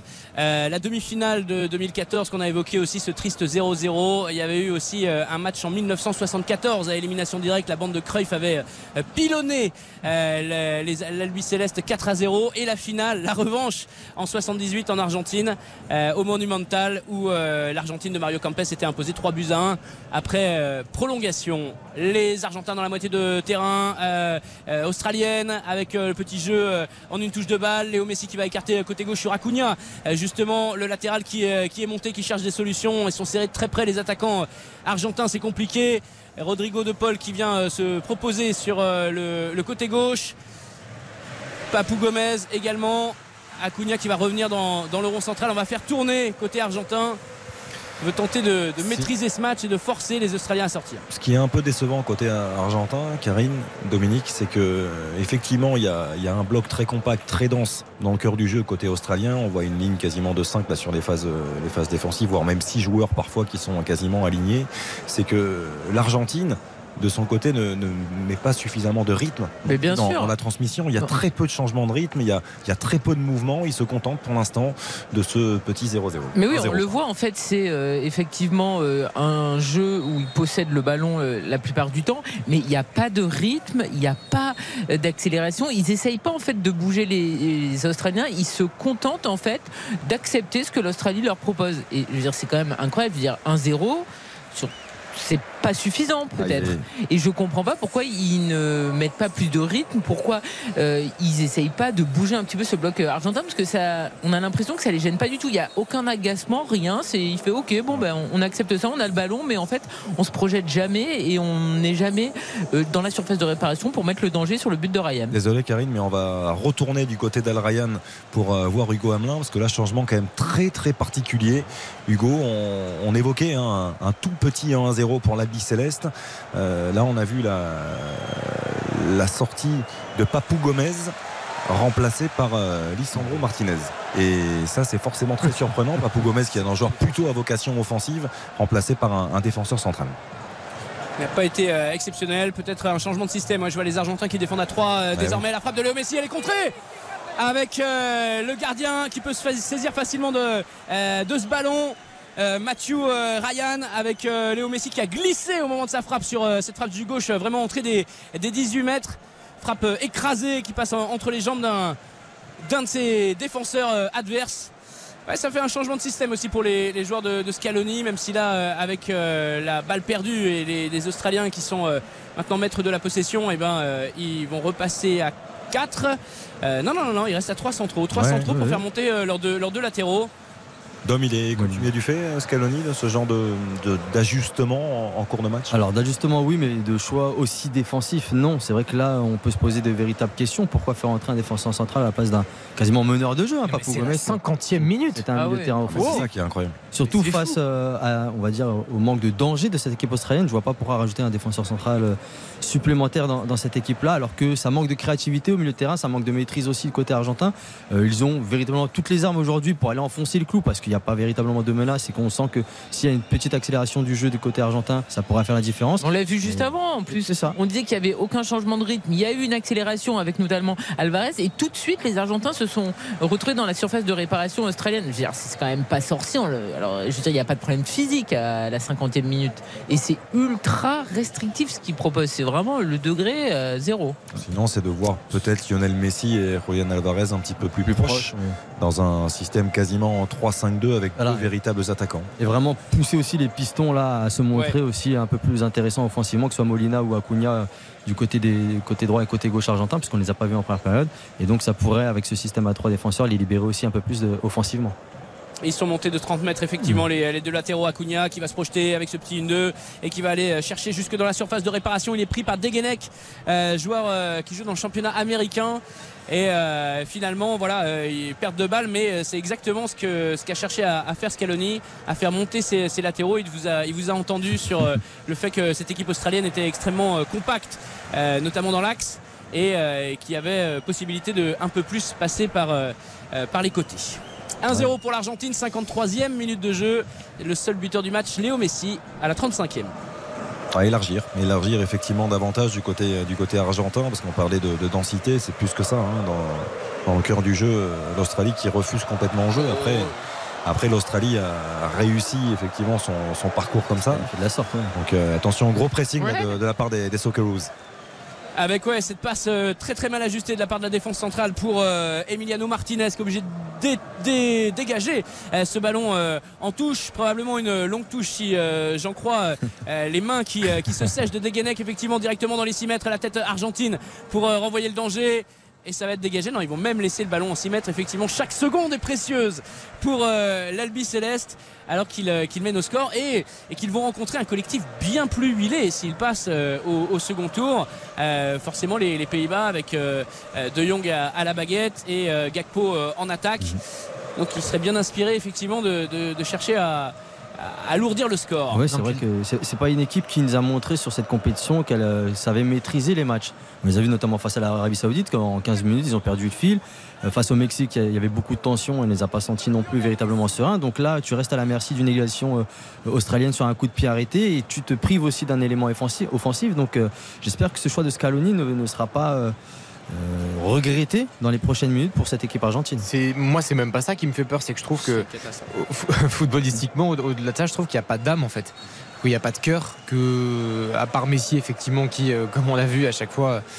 euh, est est capable du, du- du meilleur. Je, je, je sens pas, euh, je sens pas des joueurs qui sont métamorphosés, qui sont prêts à mourir sur le terrain. Et on sait que cette donnée-là, elle, est- elle est primordiale. Même l'aspect mental, je trouve qu'ils sont pas euh, vraiment en condition mentalement pour aller soulever des montagnes et peut-être aller au bout de cette compétition. Je, suis assez déçu au-delà effectivement du système et du, sélectionneur.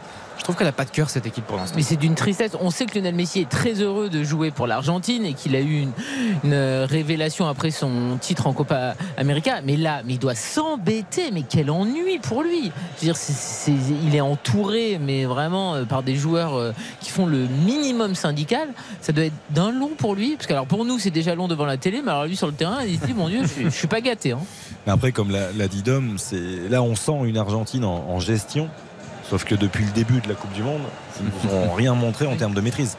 Euh, Ils Ils peuvent pas se permettre de dire on gère. Exactement. Sachant qu'ils ont quand même une défense centrale qui est quand même extrêmement lente, qu'ils ont aussi euh, encaissé des buts. Tu l'as dit, ils ont complètement perdu le fil face aux Saoudiens. Donc en fait, ils sont pas euh, dans un process où on se dit il peut rien leur arriver. Au contraire. Euh, Dominique, Ouais, le- le- Le gardien, Emiliano, juste pour, pour terminer là-dessus, ouais, Emiliano Martinez, le gardien argentin, qui disait qu'il avait passé de longues heures avec son euh, préparateur mental euh, après le match contre l'Arabie Saoudite parce qu'il avait pris euh, deux, buts sur euh, les deux seuls tirs cadrés euh, des Saoudiens, que ça avait fait très mal. Le- la sortie du gardien euh, australien face à Léo Messi pour euh, renvoyer cette balle de la tête directement en touche. C'était un long ballon pour Léo Messi. Euh, voilà, le- même le- même l'Argentine se met au, au kick and rush. Maintenant, c'est renvoyé en touche. Ce sera encore pour, euh, pour l'Albi Céleste. On est à hauteur de la surface de réparation, à hauteur des 18 mètres. Non, la question que je voulais poser de- à, Dominique, Ouais, c'était dans cette série d'invincibilité euh, très longue de, de l'Argentine, est-ce que tu as vu 36 matchs, c'est ça? 30 36 matchs, est-ce que tu as vu un ou des matchs références où euh, à la fois au niveau du score et puis à la fois dans la maîtrise collective et, dans le jeu, c'était vraiment époustouflant avec une identité et, et un cœur absolument prodigieux. Est-ce que tu te souviens de matchs comme ça où c'était plus euh, bah, un peu voilà, un- plutôt une équipe bien en place qui encaisse pas de but quoi Oui, c'est un peu euh, l'image et euh, ce qu'a voulu mettre en place aussi Scaloni, à savoir une équipe un peu plus besogneuse. Pas forcément en termes de qualité technique, comme on aurait pu le voir auparavant, mais il te faut des joueurs aussi pour pouvoir euh, mettre en place ce style de jeu-là. Euh, on sait très bien que les Riquelme, les Pablo Aymar, ça n'existe plus dans cette équipe argentine, à part Lionel Messi. Il est sur le banc. hein. Oui, il est sur le banc. Il pourrait, il pourrait peut-être Aymar. il pourrait mettre un short et ça pourrait peut-être les aider aussi dans la qualité technique. Mais c'est vrai que c'est c'est un visage beaucoup plus travailleur qu'a mis en place Calonis, qui lui a permis d'aller chercher ces victoires-là et cette série. Mais c'est vrai que dans le jeu, il n'y a pas eu non plus pléthore de matchs où ça a été spectaculaire, mais ça a été efficace. Et c'est là-dessus où. Oh, gros pressing sur le gardien australien, le tir, le but La récupération d'Alvarez à l'entrée des 6 mètres, la frappe d'Alvarez, quelle erreur quelle erreur du gardien australien qui va plomber son équipe à la 57e minute ici au stade Al Ryan où les euh, drapeaux, les écharpes argentines euh, s'agitent. Toute l'équipe allait entourer le buteur euh, Alvarez qui avait déjà euh, inscrit un but face à la Pologne, 22 ans seulement euh, pour l'une de sa 16e euh, sélection, je crois, lui qui est arrivé cette année à, Manchester City. Quelle erreur, il y a un double pressing en fait sur, sur Mathieu Ryan qui sort de, de- ses 6 mètres la balle au pied. Julian Alvarez qui récupère et qui en pivot parvient parfaitement à remettre ce ballon dans la cage.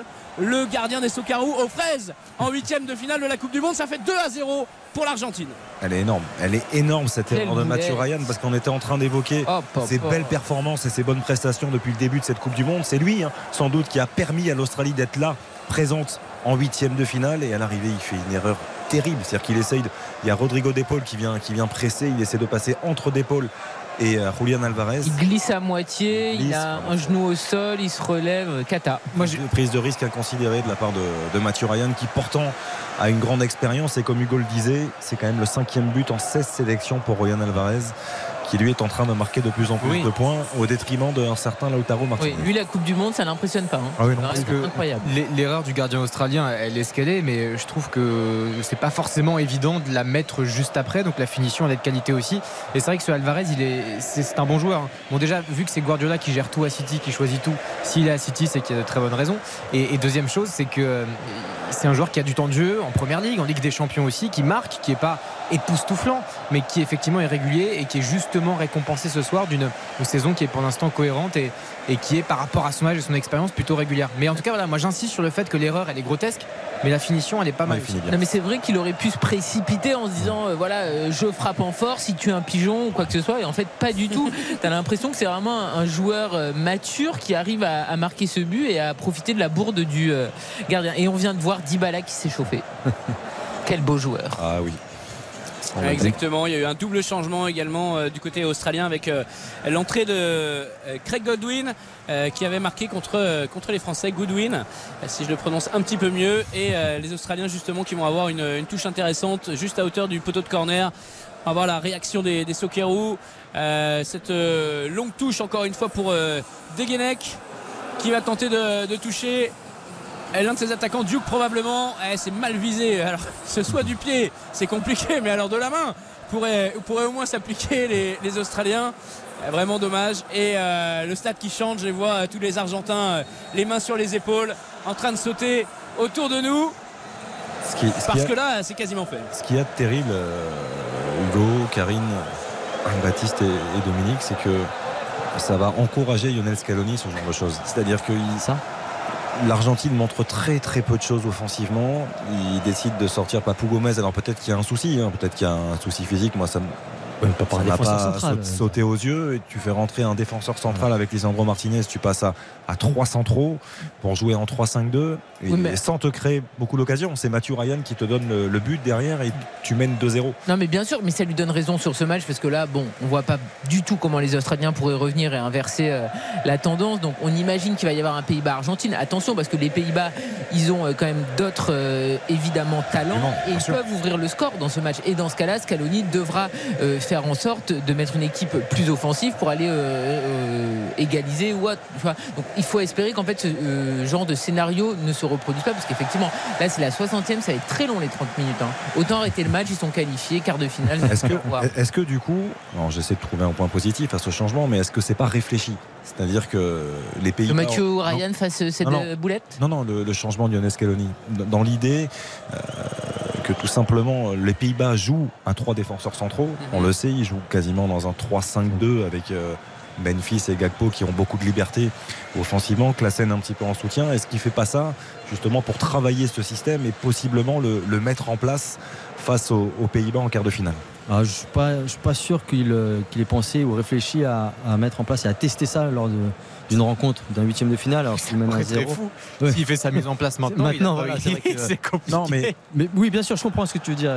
C'est je effectivement. cherche des explications. Il, il peut, il peut y penser, mais euh, très clairement, on a là. Moi, je pense euh, qu'il s'est dit qu'au euh, offensivement, voilà, ils feront le- la différence à un moment ou à un autre. Donc euh, défensivement, on va plutôt assurer le coup et rajouter un défenseur central. Moi, je pense qu'il est plutôt parti dans cette optique-là. Quand on connaît aussi son background et quand on sait le football qu'il nous propose depuis 2-3 ans, qui n'est pas son quoi son background, Background, ok. qui n'est pas forcément très, très flamboyant mais efficace et réaliste. Là, il est resté dans ses lignes de conduite et on le voit, comme tu l'as dit, ça lui donne raison aussi parce qu'il y a ce deuxième but qui intervient juste après, même si dans le jeu, bah, ils ne nous ont pas montré euh, quelque chose de très flamboyant. Moi, je pense que notre ami n'est pas fou, euh, ce sélectionneur, et je pense qu'il sait pertinemment que gagner des grandes compétitions, c'est avoir une bonne défense et c'est être solide. Et quitte à se renier parfois. Et si, et si les Socceroos se relançaient, mon cher. Hugo Hamelin 63e Avec un- minute, c'est un très bon coup franc. Un excellent euh, coup de pied arrêté le long de la ligne de touche côté gauche de la surface de réparation d'Emiliano Martinez. Ils sont deux tireurs. Alors ce sera euh, rentrant ou ce sera sortant plutôt avec euh, le pied gauche, deuxième, troisième poteau, la remise quand même bien bien assurée en retournée un petit peu et ça va échouer à, à 20 mètres à l'entrée de la, la surface de réparation avec euh, Moy. Moy euh, qui va remettre le ballon dans la boîte sur euh, le centreur originel. La petite passe, une touche de balle. C'est vraiment leur force aux Australiens. Ce jeu, ce jeu en une touche. Mais il faut quelqu'un pour, pour conclure. Et Duke n'est pas, n'est pas touché. On on va pas l'accabler. Et Il n'est pas touché par, par ses milieux de terrain depuis le, le début de la rencontre. Julian Alvarez, Julian Alvarez, pardon, c'est quand même intéressant. Là, le ballon, il y a une chandelle à négocier. C'est quand même très difficile. Techniquement, c'est magnifique. Le public argentin qui essaye d'enflammer euh, la partie. Marcos Acuna, le Sévillan sur euh, le côté gauche, euh, qui va repasser par sa défense centrale. Encore une fois, c'est Romero qui doit essayer de trouver des solutions pour De Paul, Rodrigo De Paul. Côté droit désormais, Léo Messi a un petit peu disparu de la circulation. Toujours entre les lignes à attendre. C'est le seul qui ne défend pas aussi. C'est impressionnant quand on voit un match de foot, qu'on voit les attaquants Alvarez revenir en quatrième vitesse euh, sur une perte de balle parce qu'il y, a il y a un contre australien. Non, Euh, Léo Messi, même à 0-0, il est, il est pas inquiet et, et c'est pas. euh, C'est Eh pas oui. son rôle, c'est pas dans son contrat de travail euh, d'aller sprinter pour, euh, pour, pour défendre. Non, on, on travaille pour lui. On lui laisse euh, les clés du camion et derrière, euh, c'est aux autres de faire la différence et surtout de, de compenser son manque d'activité défensive. Ouais, superbe intervention de. C'est Otamendi, non? Ouais, c'est euh, Romero c'est qui a transmis à Léo Messi. Romé- Léo Messi euh, qui a éliminé euh, deux défenseurs. La petite remise pour Léo Messi, le petit pont. Léo Messi, le crochet. C'est taclé corner pour l'Argentine, le festival. Il a fait la moitié du terrain, la Pulga. Voilà pour slalomer. Il y a, il y a deux, trois, les- il y a deux, trois contre favorables, Hugo, mais c'est quand même merveilleux. Bah, voilà. Il y croit, il le sait, c'est son jeu, il en est capable.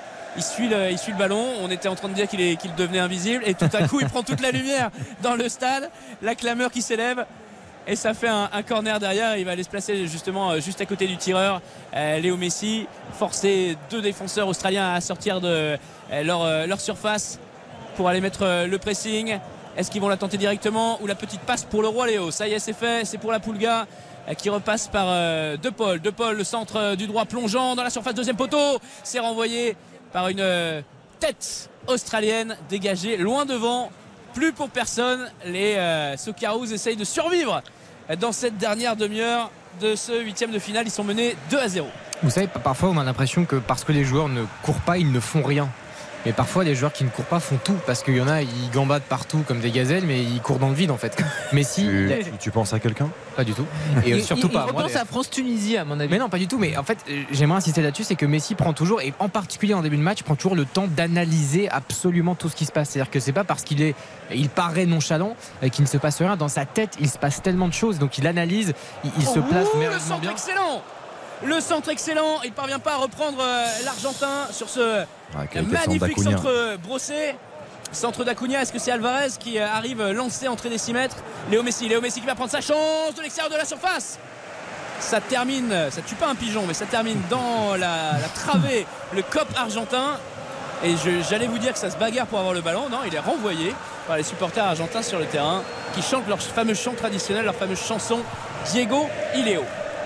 Ouais, et ça c'est magnifique. Nous on va laisser, on va essayer de se remettre de nos émotions parce que là, euh, ça fait deux minutes, il y a quand même eu deux situations. hein. Je m'en suis bien remise. hein. Ah non, on n'est pas habitué. Non, ça nous change, depuis voilà. le début du match. Ah, moi j'ai Voilà. vibré quand même. On, on marque une courte pause et puis on revient bien sûr pour euh, vivre les 25 dernières minutes de ce Argentine. Australie, n'oubliez pas, nous sommes ensemble jusqu'à 23h avec toute l'équipe sur RTL. Restez avec nous. RTL, on refait la Coupe du Monde. Xavier Domergue, On refait la Coupe du Monde sur RTL. On refait la Coupe du Monde jusqu'à 23h sur RTL avec euh, toute l'équipe si brillante. Karine Galli, Baptiste Durieux, Dominique Baïf, notre euh, réalisateur Spencer, bien sûr, qui est toujours là, toujours très attentif. Et notre Hugo Hamelin National, qui a beaucoup de chance ce soir à Al Ryan de voir cette Albi Céleste, même si elle n'est pas brillante. Comme Karine Galli, elle, malheureusement, l'Argentine mène 2 à 0 face à l'Australie. Il reste 22 minutes à jouer dans le temps réglementaire de ce huitième de finale. Une ouverture du score, une ouverture du score de Léo Messi à la 35e euh, sur, euh, sur un ballon mal renvoyé, on va dire, par la dé- défense euh, australienne. Petite euh, frappe enroulée du gauche et l'aggravation du score 56e. Julian Alvarez qui va récupérer le ballon dans les pieds du gardien Mathieu Ryan pour faire une frappe en pivot. Maline, euh, intelligente, sans se précipiter pour ce jeune joueur, on l'a dit, 22 ans. C'est vrai que ça m'a fait penser à l'action euh, euh, du Ghana face euh, au Portugal avec ce Ghanéen qui était resté derrière le gardien portugais en, attendant, voilà, en attendant le, le dégagement, le, le ballon, il s'est précipité, il avait le ballon, il avait tout le temps pour ajuster, mais sous la, la pression de la surprise, voilà, il a, il a manqué son coup. Acuna lancé euh, côté gauche, l'ancien ailier qui va récupérer, qui se débarrasse de son adversaire, c'est sifflé par l'arbitre polonais de cette rencontre. Ah, c'était caliente, c'était Amérique du Sud. Effectivement, c'était plus euh, Copa Libertadores que Coupe du Monde sur ce coup-là pour, euh, pour Acuna. Ballon rendu au.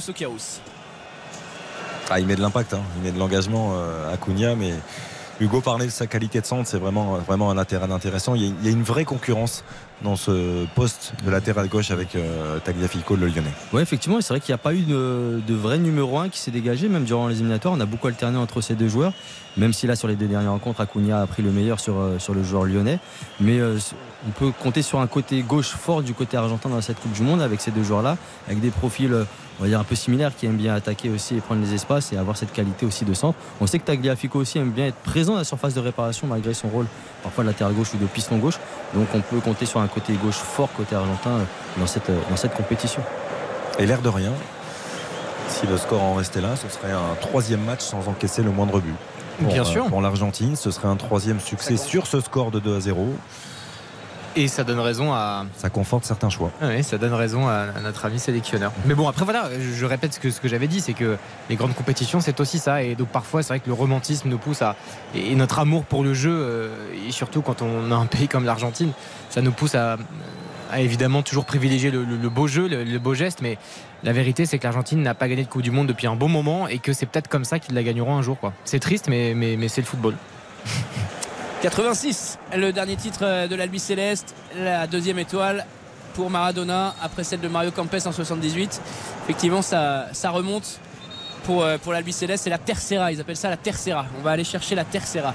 Voilà ce qu'ils chantent, la troisième. Ah ben oui. C'est comme au, au Brésil, c'est la 78, Extra. 86. Et au Real Madrid, c'était la décima. On parle de Ligue des. Champions. Alors que nous, euh, en France, bon, oui, une nouvelle étoile euh, sur le maillot. Belle ovation, euh, C'est tout de suite, euh, tout de suite moins glamour. C'est tout de suite moins glamour. On voit toutes leurs bannières avec euh, le, le nom des villes euh, argentines qui sont écrits dessus. Euh, on a Mar del Plata, euh, euh, Bahia Blanca, voilà. Tous les, euh, toutes les régions euh, écrites sur les drapeaux argentins qui sont accrochés euh, sur, euh, sur les tribunes euh, ce soir. Hugo, on Il doit y avoir Rosario quand même. Oui, Léo. Léo, oui. On- a assisté à une très très belle ovation hein, pour le jeune euh, Julian Alvarez qui a été remplacé par Lautaro Martinez, il me semble, et double changement d'ailleurs, opéré par euh, Scaloni, moi je, je vois euh, Tagliafico justement, Nicolas Oui. Tagliafico qui, est- qui fait la la touche place en fait. qui, Ouais, ouais, ça qui se est pose juste à poste. côté, qui- a déjà pris le, le ballon. Il y a un double changement également côté australien. Ah, et triple changement même. Duke, Degenek et Lecky qui sortent, qui sont remplacés par Kuol, McLaren et Karakic. Exactement. J'écorche peut-être un peu. Karasic, oui, oui. Vous êtes parfait, Hugo, parfait. Premier ballon pour euh, Tagliafico. Tagliafico avec euh, deux Australiens face à lui. Il perd son duel. C'est envoyé en touche. Il va pouvoir euh, s'en charger. Avec ce ballon ouais, remis derrière pour les Argentins qui ont eu la chance de marquer ce deuxième but grâce à une terrible erreur de, de Mathieu Ryan et qui euh, se contente effectivement du, euh, du minimum pour l'instant de faire tourner le ballon. Léo Messi Léo Messi euh, serré de, de près hein, vraiment deux gardes du corps Léo Messi ce soir. Bon ballon euh, dans la profondeur. Oh le grand pont magnifique de Martinez. Est-ce qu'il va parvenir à finir son action? Non c'était poussé un petit peu trop loin. Que c'était bien joué. C'était magnifique. Ah, Lautaro Martinez, il- ce sont 20 minutes importantes hein, pour lui. hein. Ah, moi j'en attends a- beaucoup de lui là. Parce qu'il a quand même perdu euh, cette place de, de titulaire, Karine, euh, aux dépens et au profit de Julian Alvarez. Il a 20 minutes pour s'exprimer aujourd'hui, important pour essayer de, d'inverser, de réinverser les choses. Oui, mais ce qui est terrible, c'est qu'en plus, sa Coupe du Monde a vraiment basculé lors du premier match, alors qu'il marque deux fois, mais les buts sont hors jeu, et donc ça, voilà, il n'y a rien à dire. Mais euh, il était quand même dans des bonnes dispositions. Et puis, euh, finalement, il a perdu le fil euh, lors de cette Coupe du Monde. Et dans le même temps, tu as un Alvarez qui se euh, révèle. Donc voilà, Euh, c'est normal que lors bah, du troisième match, finalement, il ait perdu sa place de titulaire et que ce soit Alvarez qui ait pris euh, la suite. Et Alvarez a répondu présent, donc euh, c'est compliqué. Après, Scaloni, vu qu'il a fait 2-2 là, lors des quarts de finale, vu que ça sera les Pays-Bas, que ça sera une adversité plus euh, relevée, peut-être qu'il pourra remettre aussi Lautaro Martinez qui a plus euh, d'expérience à voir, à voir les choix de, de Scaloni. Mais c'est vrai qu'il a intérêt quand même d'être bon, surtout que le score est déjà fait. Donc euh, si tu vas être titulaire en quart de finale, Coco. euh, Karine, tu, tu- tu Dépêche-toi. parlais, tu parlais à juste titre de ces deux buts, euh, refusés assez logiquement hein, d'ailleurs, mais sur deux enchaînements de buteurs. Bah oui. Parce qu'il a, il a le geste juste sur ces, ces deux buts marqués lors de, Ouais. lors de ce premier match contre l'Arabie Saoudite. Moi j'en attends beaucoup de, de Martinez. hein. Euh, En plus c'est un joueur qui, qui fonctionne quand même pas mal dans son, dans son club à, à l'Inter et puis il a surtout cette force de caractère, c'est qu'on a toujours l'impression que c'est des joueurs qui, qui- qui ont le mental et qui ont un peu le forceps parfois pour aller euh, marquer des buts euh, avec beaucoup de courage euh, pour, euh, pour pas employer un, un autre mot. Donc euh, non mais c'est vrai. Beaucoup de cœur. Beaucoup de cœur. Et, et- et on va rappeler les chiffres hein, quand même en, en sélection avec ce maillot de l'Albi Céleste. 44e sélection ce soir, 21 buts marqués par l'attaquant de l'Inter. C'est honnête hein, quand même, c'est très Ah ouais, honnête. non, mais ça prouve aussi la qualité de ce joueur et c'est c'est pour ça qu'on a tendance à dire que dans le football tout va très vite. Mais euh, en l'occurrence pour lui aussi, parce que avant cette Coupe du Monde, c'était la référence, c'était le numéro 9. C'est lui qui a pris la succession de ces. euh, Ah, et Martinez justement pour Tagliafico, entrée de la surface de réparation, la frappe de Tagliafico. Ça passe largement à côté il y avait une faute du euh, avant, hein. poteau Il y a- gauche. il y a- Il y a une faute sur Martinez Martinez. justement Ouais, il qui y a est une au- faute avant sur Lautaro. Je pense qu'il prend un bon coup sur la qui, euh, qui fait la remise et qui est euh, sévèrement taclé par euh, un joueur australien. L'arbitre laisse jouer, hein, C'est le sens du jeu également. Et il reste à terre, Lautaro Martinez, qui est surnommé au pays El Toro. Non mais Irvine, ça aurait été, je Ah, pense, mais le joueur qui a fait le plus de fautes Ah depuis oui, le début de la Coupe du Monde. C'est un boucher. Oh là là, C'est terrible. Une bonne semelle sur le, le bout du pied. Hop Ah, là. il va se relever Ouais, un coup, difficilement, Martinez. Non mais pour Dominique, je voulais te demander, euh, alors euh, là on dit euh, fin du match, ça bouge pas.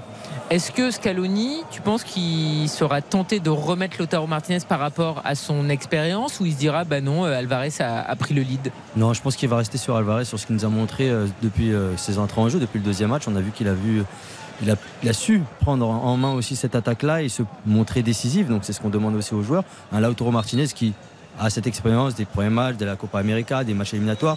Ne nous a pas montré véritablement aujourd'hui dans cette Coupe du Monde qu'il avait peut-être cette capacité à assumer ce rôle-là, alors qu'Alvarez, je ne s'est pas posé de question. Donc c'est pour ça que, on va dire, dans la confiance du moment, on- je, je pense qu'il restera sur Alvarez, qui nous a montré aussi une bonne relation avec Lionel Messi. Même si ça n'enterre pas Lautaro Martinez, on aura aussi besoin de lui. C'est pour ça aussi qu'il le fait entre jeu, pour qu'il puisse aussi conserver cette confiance-là. Je crois que Ouais, ballon intéressant pour les Australiens. La frappe, elle est contrée. Le but La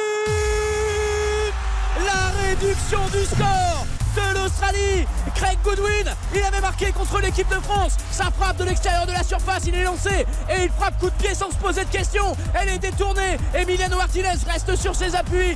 2 buts à 1 pour euh, l'Argentine. Mais alors là, ça va avoir peur dans les travées, je vous le dis tout de suite. Ah oui, parce que la, la- la- la frappe est magnifique. La frappe est magnifique de la part de Goodwin parce que il se pose pas de questions. Le ballon revient plein axe. Il tente sa chance en, en demi-volée. Après, il a un maximum de réussite parce qu'il Oh me oui, semble que c'est il est Enzo. Fernandez. hein. C'est c'est Enzo Fernandez donc qui est sur la. Romero. Ouais, c'est, c'est- non, non, c'est Fernandez, exactement, mais surtout Ouais, sa c'est frappe n'est absolument pas cadrée. Il apprend extérieur sûr. du pied, ça va s'envoler au-dessus de la barre. C'est remis par euh, le torse, peut-être l'épaule euh, du milieu défensif argentin. Oui, mais il faut aussi parfois un petit peu de réussite dans ce genre de, match-là. On, dit souvent que ces matchs de très haut niveau se jouent à, des détails. Ça, ça en fait partie. C'est un détail qui tourne en faveur de l'Australie, qui n'avait vraiment, vraiment rien montré depuis le début de ce match. L'Argentine, guère plus, un petit peu quand même. Et ils pensaient mener tranquillement 2-0. Et là, c'est un match différent dans ce dernier quart d'heure. C'est top en fait de voir ça. Bah oui. Parce que moi j'ai vraiment envie de voir si euh, l'Australie euh, va mettre un pressing de fou pour aller chercher ce deuxième but et cette égalisation. Donc, et si les Argentins vont arriver à gérer euh, ou euh, s'ils vont complètement perdre pied. Souvenez-vous ce qui s'est passé Arabie face à l'Arabie Saoudite. Exactement. Là, on va voir comment cette équipe argentine va pouvoir réagir. Est-ce qu'elle va conserver cette Oh. possession et euh, priver les joueurs australiens de quelques munitions? Et aussi les Australiens, ils nous ont montré que quand ils pouvaient tenter quelque chose, quand ils vont oser quelque chose, ça peut faire que ça peut marquer des buts. Donc euh, maintenant, eux d'insister, de voilà, d'y croire jusqu'au bout, parce que jusqu'à cette 75e minute, j'ai l'impression qu'ils n'y croyaient pas véritablement avec ces deux buts encaissés. Ils avaient peut-être un peu renoncé. Et là, cette réduction du score va peut-être aussi les réveiller et leur donner un peu plus de, de chance d'y croire.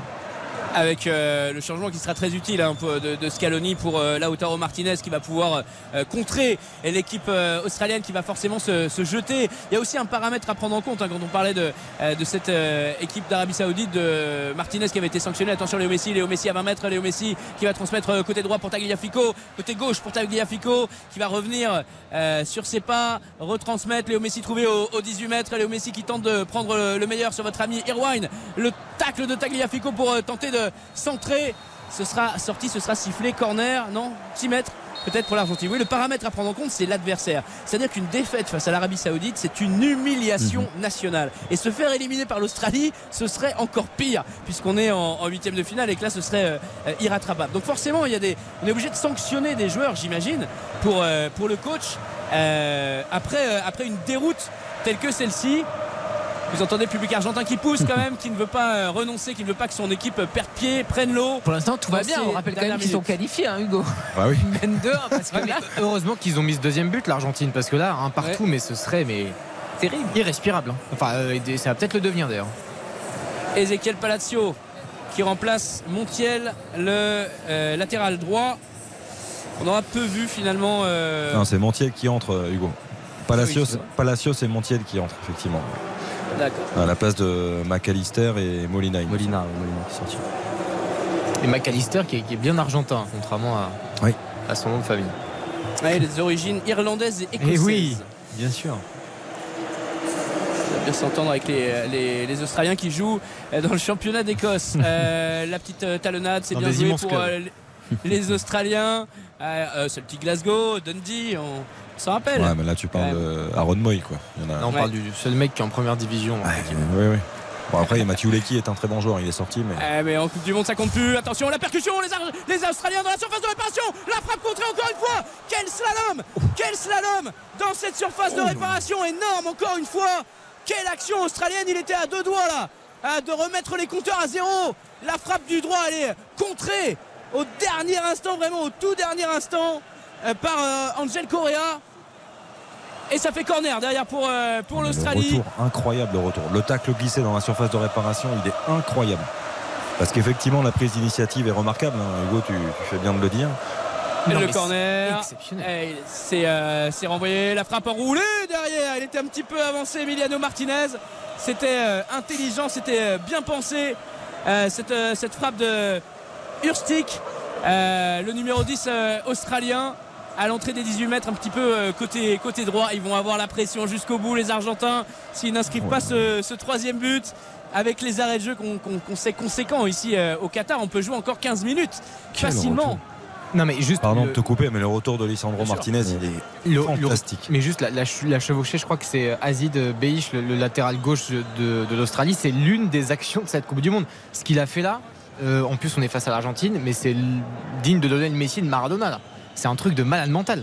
Et c'est bon, effectivement, le retour est, est sensationnel, mais il aurait presque mérité de marquer parce que c'était euh, des crochets à une vitesse, c'était incisif, c'était exceptionnel. Bravo à lui parce que il pourra s'en souvenir longtemps. Il faut qu'il enregistre la vidéo et qu'il la montre à ses enfants euh, sur des générations entières. Là. Le coup de sifflet pour un bloc, je crois, argentin. Ballon rendu aux Australiens. On est au niveau de la ligne médiane, euh, dans le camp des euh, coéquipiers de Léo Messi, Mais qui Mar- veut, qui veut rester haut. Pardon Hugo, mais Lisandro Martinez, je trouve qu'il il apporte quand même beaucoup de choses à chaque fois qu'il rentre. quoi. Il est, lui aussi est en concurrence parce que on évoquait Christian, Christian Romero qui a été blessé, qui a besoin de retrouver du rythme et on sent qu'il euh, il le gère, Lionel Scaloni. Mais alors Lisandro Martinez, il fait une saison exceptionnelle avec Manchester United. Je trouve que là, à chaque fois qu'il entre, il apporte quelque chose. Cette défense qui est très lente, lui, il a la tonicité, il a la, la rapidité pour compenser beaucoup de choses. Ouais, on voit, on l'a vu sur l'action précédente, hein, c'est lui qui vient rattraper le coup avec sa vivacité et le fait aussi d'avoir cette bonne lecture du jeu alors que ses coéquipiers étaient un petit peu tous dans le vent. Et euh, ça prouve que ce joueur-là aussi, euh, bah, il, est en, concurrence, il avait pu faire des apparitions dans ce groupe-là, il a pu être titulaire notamment lors des éliminatoires. Mais aujourd'hui, on a décidé de remettre Romero parce que aussi ça faisait partie des cadres de Scaloni quand il est arrivé à la tête de cette sélection, même s'il n'est pas toujours à 100% physiquement. Mais on sent que Lissandro, euh, euh, a aussi sa place, notamment après euh, le probable départ de Tamedi qui devrait pas tarder à intervenir. Moi, ce que j'aime bien, c'est que c'est un, défenseur central, mais qui, qui est assez petit finalement, qui fait 1m75. Alors, en première ligue, pour le coup, ça pouvait être vraiment problématique parce que dans ce domaine-là, euh, en Angleterre, c'est vrai que c'est important d'avoir un, un gros gabarit, mais néanmoins, il n'est pas gêné par ça et ça lui offre aussi, du coup, beaucoup plus de, de qualité, de mobilité. Et c'est vrai qu'il il est très bon, ce défenseur. Moi, je l'adore. Et puis, il a joué à Le la jeu arrêté. le jeu arrêté avec euh, un énorme impact entre Cole, l'un des entrants euh, australiens, et un défenseur euh, argentin. Romero. Romero. Scaloni, Scaloni qui est sorti de sa zone technique, hein, vraiment pour, euh, pour donner de la voix, pour essayer de guider euh, ses troupes qu'il sent un petit peu fébriles. On vient de voir justement un premier geste très approximatif d'Emiliano- Martinez, dégagement de, du gardien argentin qui va aller mourir en, en touche directement pour, pour les Australiens, bon, dans la moitié de, de terrain adverse tout de même. Et Romero qui va se le relever, qui est, qui est solide, mais forcément toutes les secondes comptent. Ah, il est obligé de sortir. Forced turnover, obligé de, de sortir de, de la pelouse. C'est- ce qui est inscrit sur le terrain, mais il reste, Bah oui, il reste pourtant que- sur, sur le terrain. Ouais, c'est le protocole Le commotion. protocole, oui, bien sûr. Ouais, bah, pas respecté par, par l'Argentin qui est, qui est resté euh, sur le terrain. L'ambiance, coéquipier a dit ça. l'ambiance est quand même bien redescendue d'un cran. hein. Alors, on sent- Exactement, on sent le bon ballon vraiment en profondeur pour Léo. Messi. Léo Messi au duel à 30 mètres a dépassé la bonne sortie cette fois-ci de Mathieu Ryan pour euh, dégager le ballon. Il y a eu une faute Il y avait à un l'autre petit quelque bout chose, du terrain. Ouais, ouais. Parce que j'ai l'impression que. Ah, sur Léo Messi Non, non, non, non, j'ai- c'est sifflé non, pour non, les Australiens. Oui, mais j'ai l'impression que Lautaro, au début de l'action, il... il met un sacré coup Oui, dans, la nuque d'un joueur australien. C'était me semble. Je crois que Ouais. une, Ça petite, va, euh, se, une petite vengeance. ça va se tendre. Allez, le numéro 10, euh, le numéro 10 australien qui tente euh, le petit pont sur, sur son vis-à-vis. Et ça part très fort de, de l'autre côté. Avec euh, Lautaro Martinez qui va être au duel côté gauche de la surface de réparation qui va s'en sortir euh, l'attaquant du euh, l'Inter de Milan qui tente euh, lui aussi le petit pont qui est poussé dans la surface qui va réclamer quelque chose rien euh, dit euh, monsieur Marcignac et euh, c'est renvoyé très vite très fort devant le bon contrôle de Cobb euh, dans le rond central qui va euh, transmettre euh, derrière lui son 5-6 à se projeter dans la moitié de terrain adverse euh, les, les Australiens vraiment avec sa touche technique euh, ce numéro 10 Erstic HD Nurtic, il, il fait du bien à cette équipe. On l'a vu, euh, voilà, petit râteau, passement de jambes, tentative de Euh, petit pont. vous le proposerez cette petite touche manquée qui, qui manquait. Un de plus, un de plus pour Pablo. Euh, juste un petit mot par rapport à l'Australie. Donc il y a un but évidemment, mais toujours pas de tir cadré. On rappelle que c'était une, frappe contrée. On est à 4 tirs, 0 cadré donc pour, l'Australie. 6 tirs, 3 cadrés pour l'Argentine. Effectivement, 3 tirs du coup cadrés dans l'ensemble de ce match. 85 minutes de jeu. Euh, c'est assez pauvre en, en occasion pure et c'est toujours pas une rencontre de grande qualité pour l'instant. Même si évidemment là du coup il y a plus d'enjeux et plus de tension après la réduction de l'écart.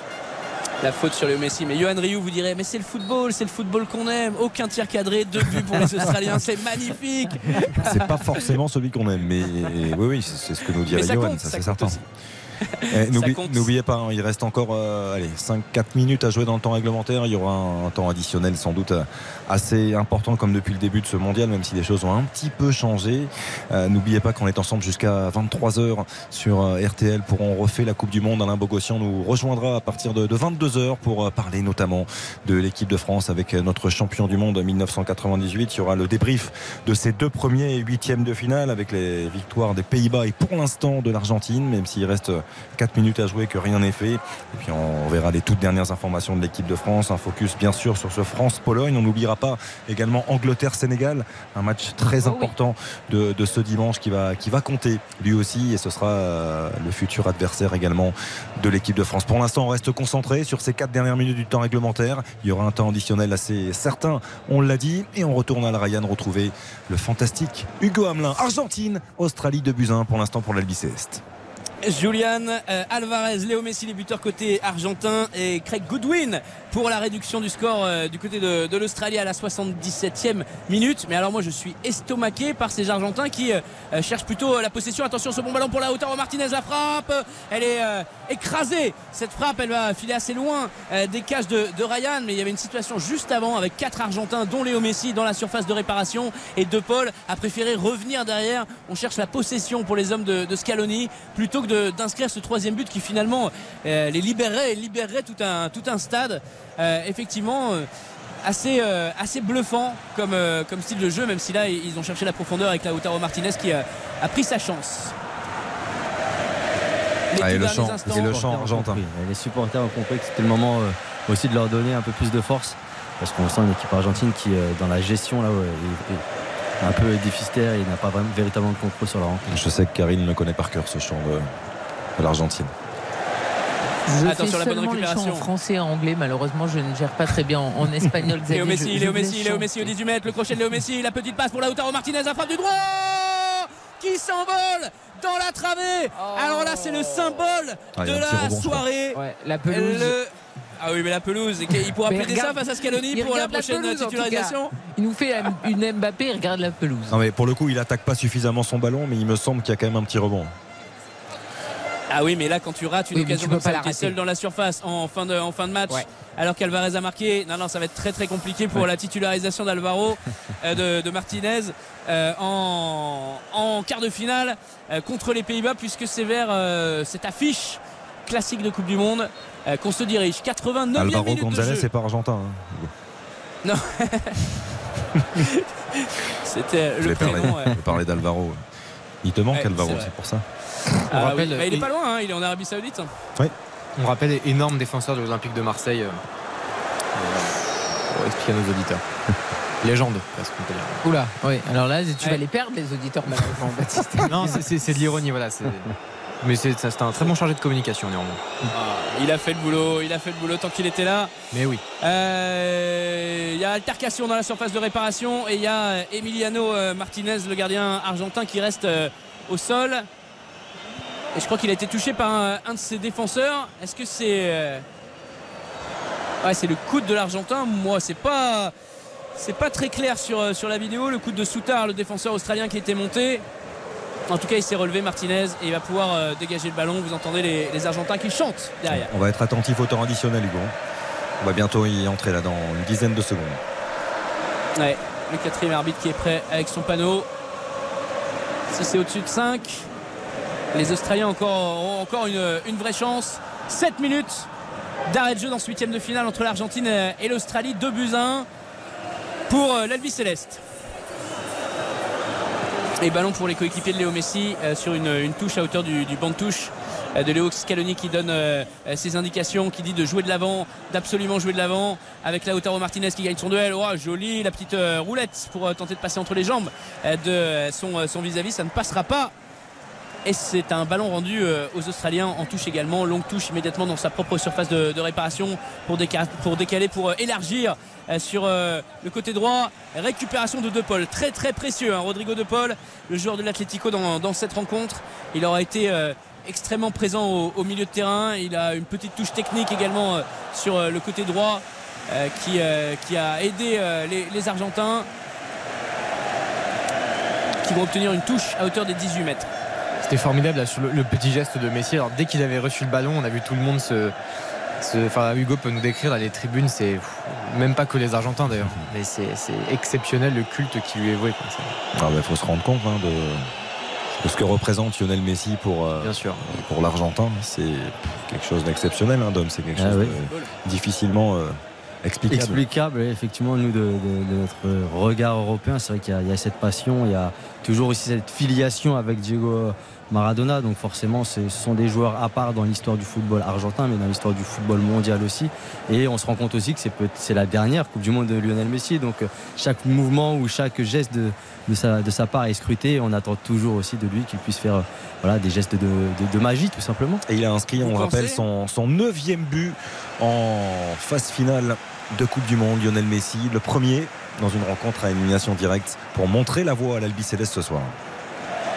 Est-ce que ce sera la dernière Coupe du Monde de Léo Messi qui aura 39 ans en 2026, une Coupe qui jouera sur son continent Personne ne Ah, sait. Tu sais, c'est, le Messi, c'est le prophète, hein, Léo Messi justement, à 20 mètres. Léo Messi qui va décaler euh, Lautaro Martinez, la frappe du gauche, le super barré du pied de Mathieu Ryan, deuxième face à face perdu pour euh, l'attaquant de l'Inter euh, de Milan. Ballon toujours aux abords de la surface de réparation australienne. On va repasser derrière, tenter de faire euh, sortir les Soqueros avec euh, ce ballon encore pour euh, De Paul sur euh, le côté euh, droit qui euh, peut tenter quelque chose. Récupération des défenseurs euh, australiens qui euh, m'ont l'air de plus avoir beaucoup de jus dans les chaussettes et qui se font reprendre désormais au physique par euh, des Argentins plus mordants dans cette euh, fin de match. Léo Messi, Léo Messi qui va éliminer euh, deux joueurs. Vous entendez la clameur? Léo Messi, entrée de la surface de réparation. Il a euh, deux solutions. La hauteur au Martinez, il va prendre sa chance. Léo Messi, ça s'envole au-dessus de la barre transversale, mais c'était pas si loin selon euh, l'angle en tribune de presse. Il vise la lucarne opposée. Léo Messi avec son pied gauche. Oh, ça passe juste à côté sur le ralenti. On est passé pas loin du but d'anthologie. Ah, Un mètre, a- moins d'un mètre? Ouais, moins. Ah oui, moins d'un mètre. Moins, mais quand il a une, une toute petite fenêtre de tir, Lionel Messi, c'est- c'est quand même. Parce que là, on, on aurait limite envie de dire, mais pourquoi ils sortent pas dessus? Mais en fait, ils sortent dessus, mais ils déclenchent à une vitesse. Karine, avec une, une précision, le, le toucher, c'est toujours, toujours un bonheur. Ah oui, oui, il n'y a rien à faire. Euh, De toute façon, tu dis avec Léo Messi, ça, via lui, ça peut que finir euh, au fond, parce qu'il aurait pu aussi servir un de ses coéquipiers, mais tu te dis que c'est normal qu'il essaye, qu'il tente cette frappe au but, parce qu'elle a quand même de, de grandes chances euh, d'arriver au fond des. Attention, encore. dernière action, la frappe pour les Argentins contrée. Dans un premier temps, il y a eu un centre euh, très intéressant. Et dernière euh, minute de ce match, hein, les arrêts de jeu sont vraiment euh, argentines. Aucune euh, inquiétude.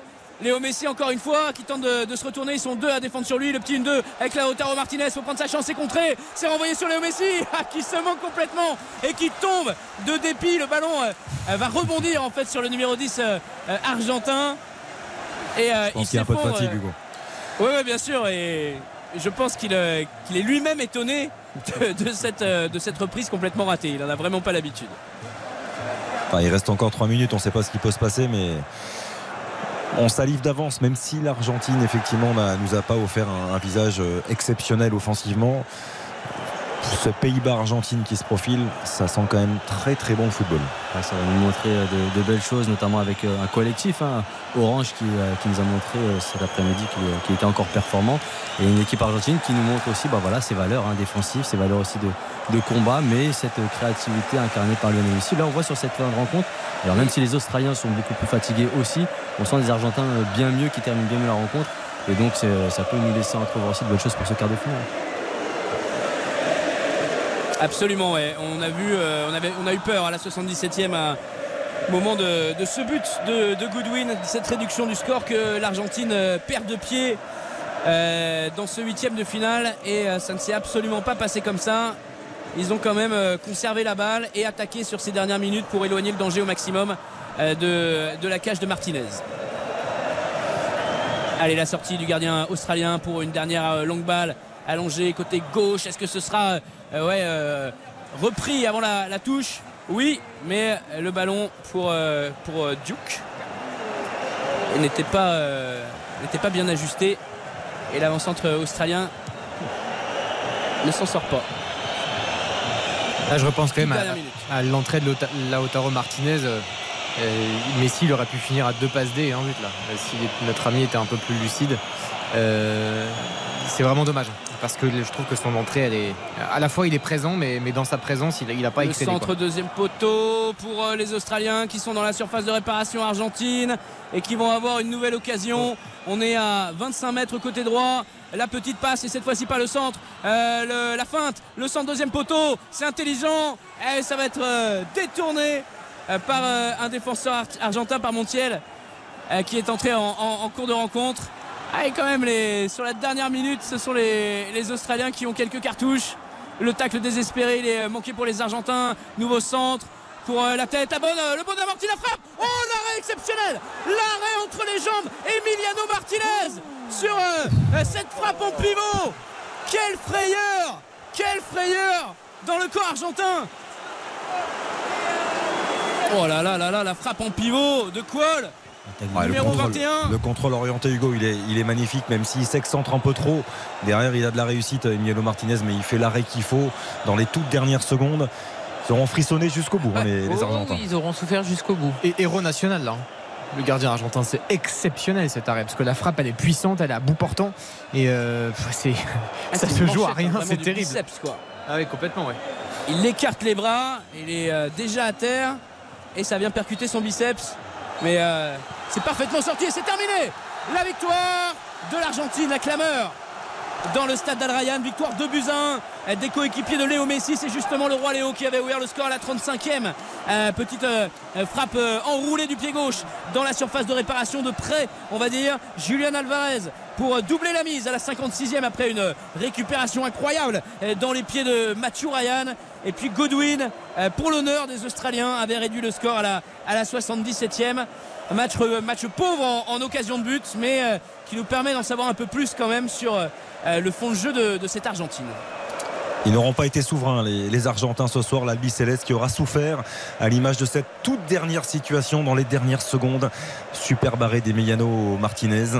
Et à l'arrivée, Karine, ça passe pour l'Albi Céleste, petitement, mais ça passe et l'Argentine retrouvera les, les Pays-Bas en quart de finale. Ça passe pour Messi, mais on regardait là les images à, à la fin du match. Léo Messi a l'air épuisé. Il a même pas eu euh, tu vois, de, de course ou euh, d'explosion de joie parce qu'il a le visage quand même marqué. Et euh, c'est vrai qu'il a beaucoup enchaîné avec le PSG, avec évidemment l'Argentine, et on a l'impression qu'il a beaucoup donné ce soir. On n'a pas vu un, grand match, mais les Argentins sont au rendez-vous. J'espère que ça sera bien meilleur des deux côtés, hein, lors du Pays-Bas-Argentine, mais, mais bravo parce que voilà, ils ont une pression énorme et pour l'instant ils sont au rendez-vous. Même si c'est pas beau, ça passe. Dominique? Un ouf de soulagement poussé par tout le peuple argentin sans doute. On vous a senti plus discret hein, sur la fin de match.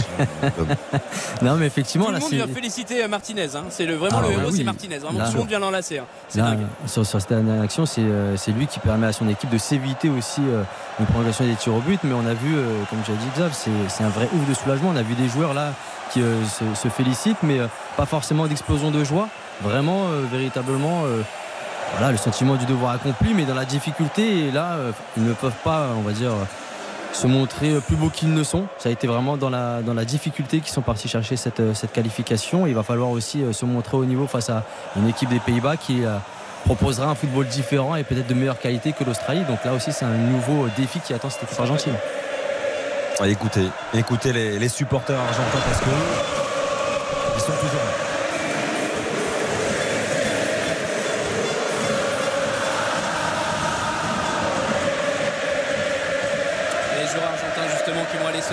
Face à leur, leur cop.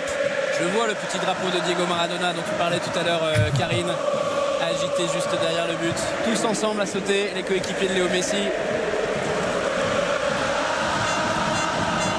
Qu'est-ce que c'est beau. Qu'est-ce que c'est beau. Non mais c'est parce que évidemment personne dans ce studio est argentin, euh, Hugo non plus, mais les frissons tout de même en fait. Euh, L'émotion elle est, elle est palpable, elle est, elle est tellement forte, c'est c'est juste magnifique. Ah, je peux vous dire que j'en connais un très bien, Argentin, qui était au micro sans doute ce soir. Ah. Certains confrères, je pense que là, il, il doit être sur une autre planète. Il doit être sous la joue. Omar da Fonseca. Oui. Je, je pense que ça va être compliqué ce soir de le tenir. Euh, on va se quitter quelques instants, quelques secondes simplement, et on se retrouve ensuite pour la dernière heure de RTL. On refait la Coupe du Monde, 22h, 23h. On va débriefer bien sûr ces deux premiers huitièmes de finale. On va s'intéresser aux toutes dernières informations concernant l'équipe de France qui retrouvera la Pologne. On le rappelle ce dimanche à 16h, prise d'antenne 15h30 sur RTL avec toute l'équipe. Le retour de notre capitaine Eric Silvestro. Alain Bogossian va nous rejoindre dans quelques secondes simplement. Encore une heure à vivre ensemble pour euh, parler de, de football, de bonheur, tout simplement. Restez avec nous sur RTL. À tout de suite. RTL, on refait la Coupe du Monde. RTL, On refait la Coupe du Monde. Xavier Domergue.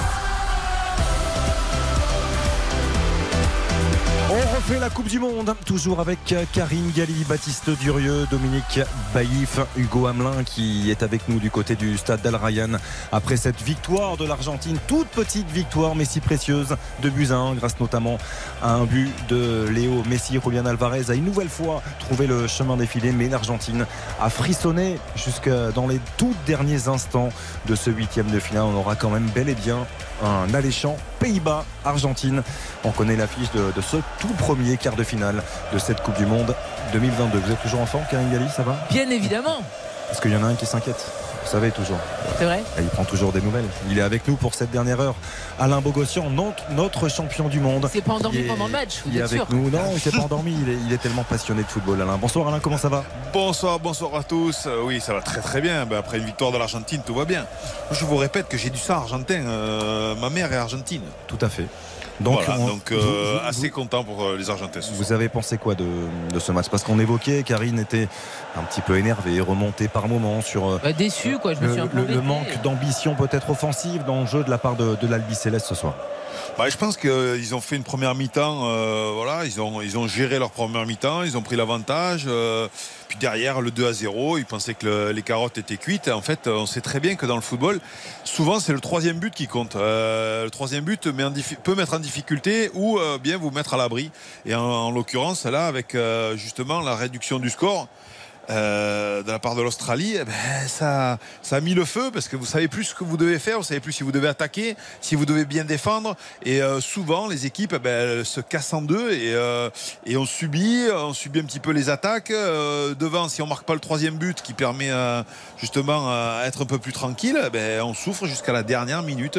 Et c'est ce qui est arrivé aux Argentins jusqu'à cette dernière frappe sauvée par, le gardien Martinez où on voit cette image, elle est, elle flagrante des deux euh, défenseurs qui viennent euh, l'embrasser et lui sauter dessus parce que c'est euh, ouais, c'est c'est jusqu'à la dernière seconde, vous savez pas vous savez pas le finish, C'est- fou le football, c'est fou. Alain, on a envie de vous entendre sur le but de, de Léo Messi, évidemment, qui a libéré tout un peuple, qui a encore une fois ouvert le score pour l'Argentine. C'est encore un but Lionel Messiesque dans un, dans un trou de souris, mais, mais voilà, je pense que le sentiment, il est, il est énorme. Qu'on soit argentin Ouais. ou pas, c'est c'est magnifique. Ouais, ouais, on le connaît, on le connaît. Messi, il est capable de, de résoudre euh, les matchs en, en un coup de patte. Et euh, c'est- c'est c'est un but. euh, c'est un but à, voilà, à la Lionel Messi, c'est-à-dire que c'est pas frappé fort, mais c'est frappé euh, euh, intelligemment, euh, ras du sol, avec de l'angle et, imbattable pour, imprenable pour le gardien. Donc, ouais, il est là. Il a failli mettre ce deuxième but où il enroule là. Il a fait un gros gros match ce soir. J'ai l'impression que Messi monte en puissance dans cette Coupe du Monde. On l'avait pas trop trop vu ou très peu sur les deux premiers matchs. Aujourd'hui, il a été, il a été le chef d'orchestre de cette équipe. Et puis vous avez vu hein, à chaque fois que euh, on avait besoin de garder le ballon, on donnait à Messi et euh, le ballon à chaque fois il le perd pas. Donc c'est agréable quand vous avez un joueur de cette qualité là pour euh, pouvoir lui donner le, ballon et, pas vous reposer, mais mais en sachant très bien qu'il va le garder quelques secondes précieuses. Alain, vous avez eu une grande carrière, ce titre de champion du monde, mais pas que. Vous avez joué dans de grands clubs, beaucoup de matchs professionnels. Qu'est-ce que ça représente ce soir de voir Lionel Messi disputer son millième match en carrière? Ah ben c'est énorme et puis ça démontre tout le professionnalisme de ce joueur. Euh, vous savez, il y a- il y, a très peu de joueurs qui, euh, qui arrivent à faire autant de, de stats. Euh, on parle de Ronaldo aussi, hein, de Ronaldo, euh, le portugais. Euh, Aujourd'hui, ils en sont les deux là. c'est pas au hasard s'ils ont eu 5 et, 5 et 6 ballons d'or. je sais plus. 7, Messi. 7, 7, pour Messi. C'est pas au hasard. Je veux dire, c'est le fruit de, de- de beaucoup d'années de travail, euh, d'attention au niveau de, la vie, de, on, va- dire euh, de l'alimentation, de, tout pour pouvoir arriver à ce niveau. Et puis c'est des génies, c'est des génies. C'est-à-dire que euh, souvent dans les équipes, si vous avez ces, joueurs-là, vous avez un atout supplémentaire. Aujourd'hui, Messi encore, il a été à, à la hauteur de ce qu'attendait tout le public argentin et puis toute son équipe, son entraîneur. Et ça, euh, voilà, euh, à 35, 36 ans, euh, 35 ans, c'est ça? Euh, Lionel, il a 35, non? 35, 35. 35 Ouais, 35. C'est euh, ouais, c'est c'est fabuleux, c'est fabuleux de le voir encore à ce niveau-là. C'est- fabuleux, c'est fabuleux. Un grand monsieur, effectivement, un grand monsieur du, du football qui laissera une trace euh, impérissable, bien sûr. On va remercier un, un autre grand monsieur, Hugo Hamelin, qui a été bon Merci ce soir, vous. comme à son habitude. Merci Hugo, dans une ambiance qui, qui est belle. hein. Ça continue de, de chanter du Ah côté oui, du stade Al on les a Rayyan. vus, euh, on les a vus fêter les joueurs argentins, on les a vus fêter euh, ce- cette qualification en quart de finale comme des supporters, c'est-à-dire euh, torse nu sur le terrain, en train de faire tourner le, euh, maillot, en train de chanter euh, avec les vraiment avec les, supporters, les gourdes qui volent, etc. Ils ont vraiment fait la moitié du stade pour profiter du moment. Euh, Parce que c'est pas toutes les coupes du monde qu'on se qualifie en huitième de finale du côté de Buenos Aires et parce que euh, ils ont fait des voyages incroyables, un voyage incroyable. Ces, ces supporters, c'est plus de 24 heures de vol pour venir euh, ici au Qatar avec deux, trois escales pour venir encourager son équipe. Et ce soir, dans un stade de 45 000 personnes, eh ben, ils sont minimum, minimum 40 000 les, les Argentins. Hugo, un grand merci. leur équipe. Un grand merci, Merci de nous avoir fait vibrer ce soir. Un grand merci encore une fois à toutes les équipes d'RTL présentes à, à Doha, Philippe Sanfourche, Nicolas Georgerot, Morad Jabari, Hugo Hamelin, que l'on retrouvera bien sûr très vite pour la suite de cette Coupe du Monde 2022. Mais on se lasse pas quand même hein, de, de cette ambiance. De, on va Les rejoindre images, notre ambiance, sont- non? Parce qu'il y a, ça a dû frissonner un petit peu, s'inquiéter Légèrement. un petit peu. On va retrouver Flora Genoux qui était avec nous à la mi-temps de ce match entre l'Argentine et l'Australie. Il y avait de la tension. On disait que le pays s'était arrêté de vivre, tout simplement, durant les 90 minutes de cette rencontre.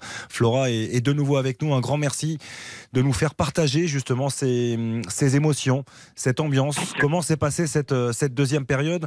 Ça a dû trembler jusqu'au bout, jusqu'à la dernière seconde, Flora.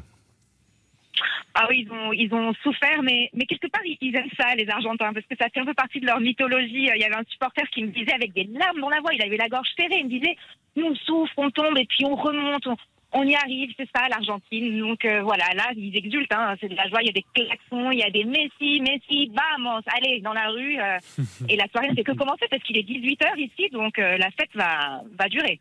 Donc là, ça y est, ça chante, ça chante un petit peu partout dans, dans les rues de Buenos Oui. Aires. ça, ça chante, il y a des klaxons.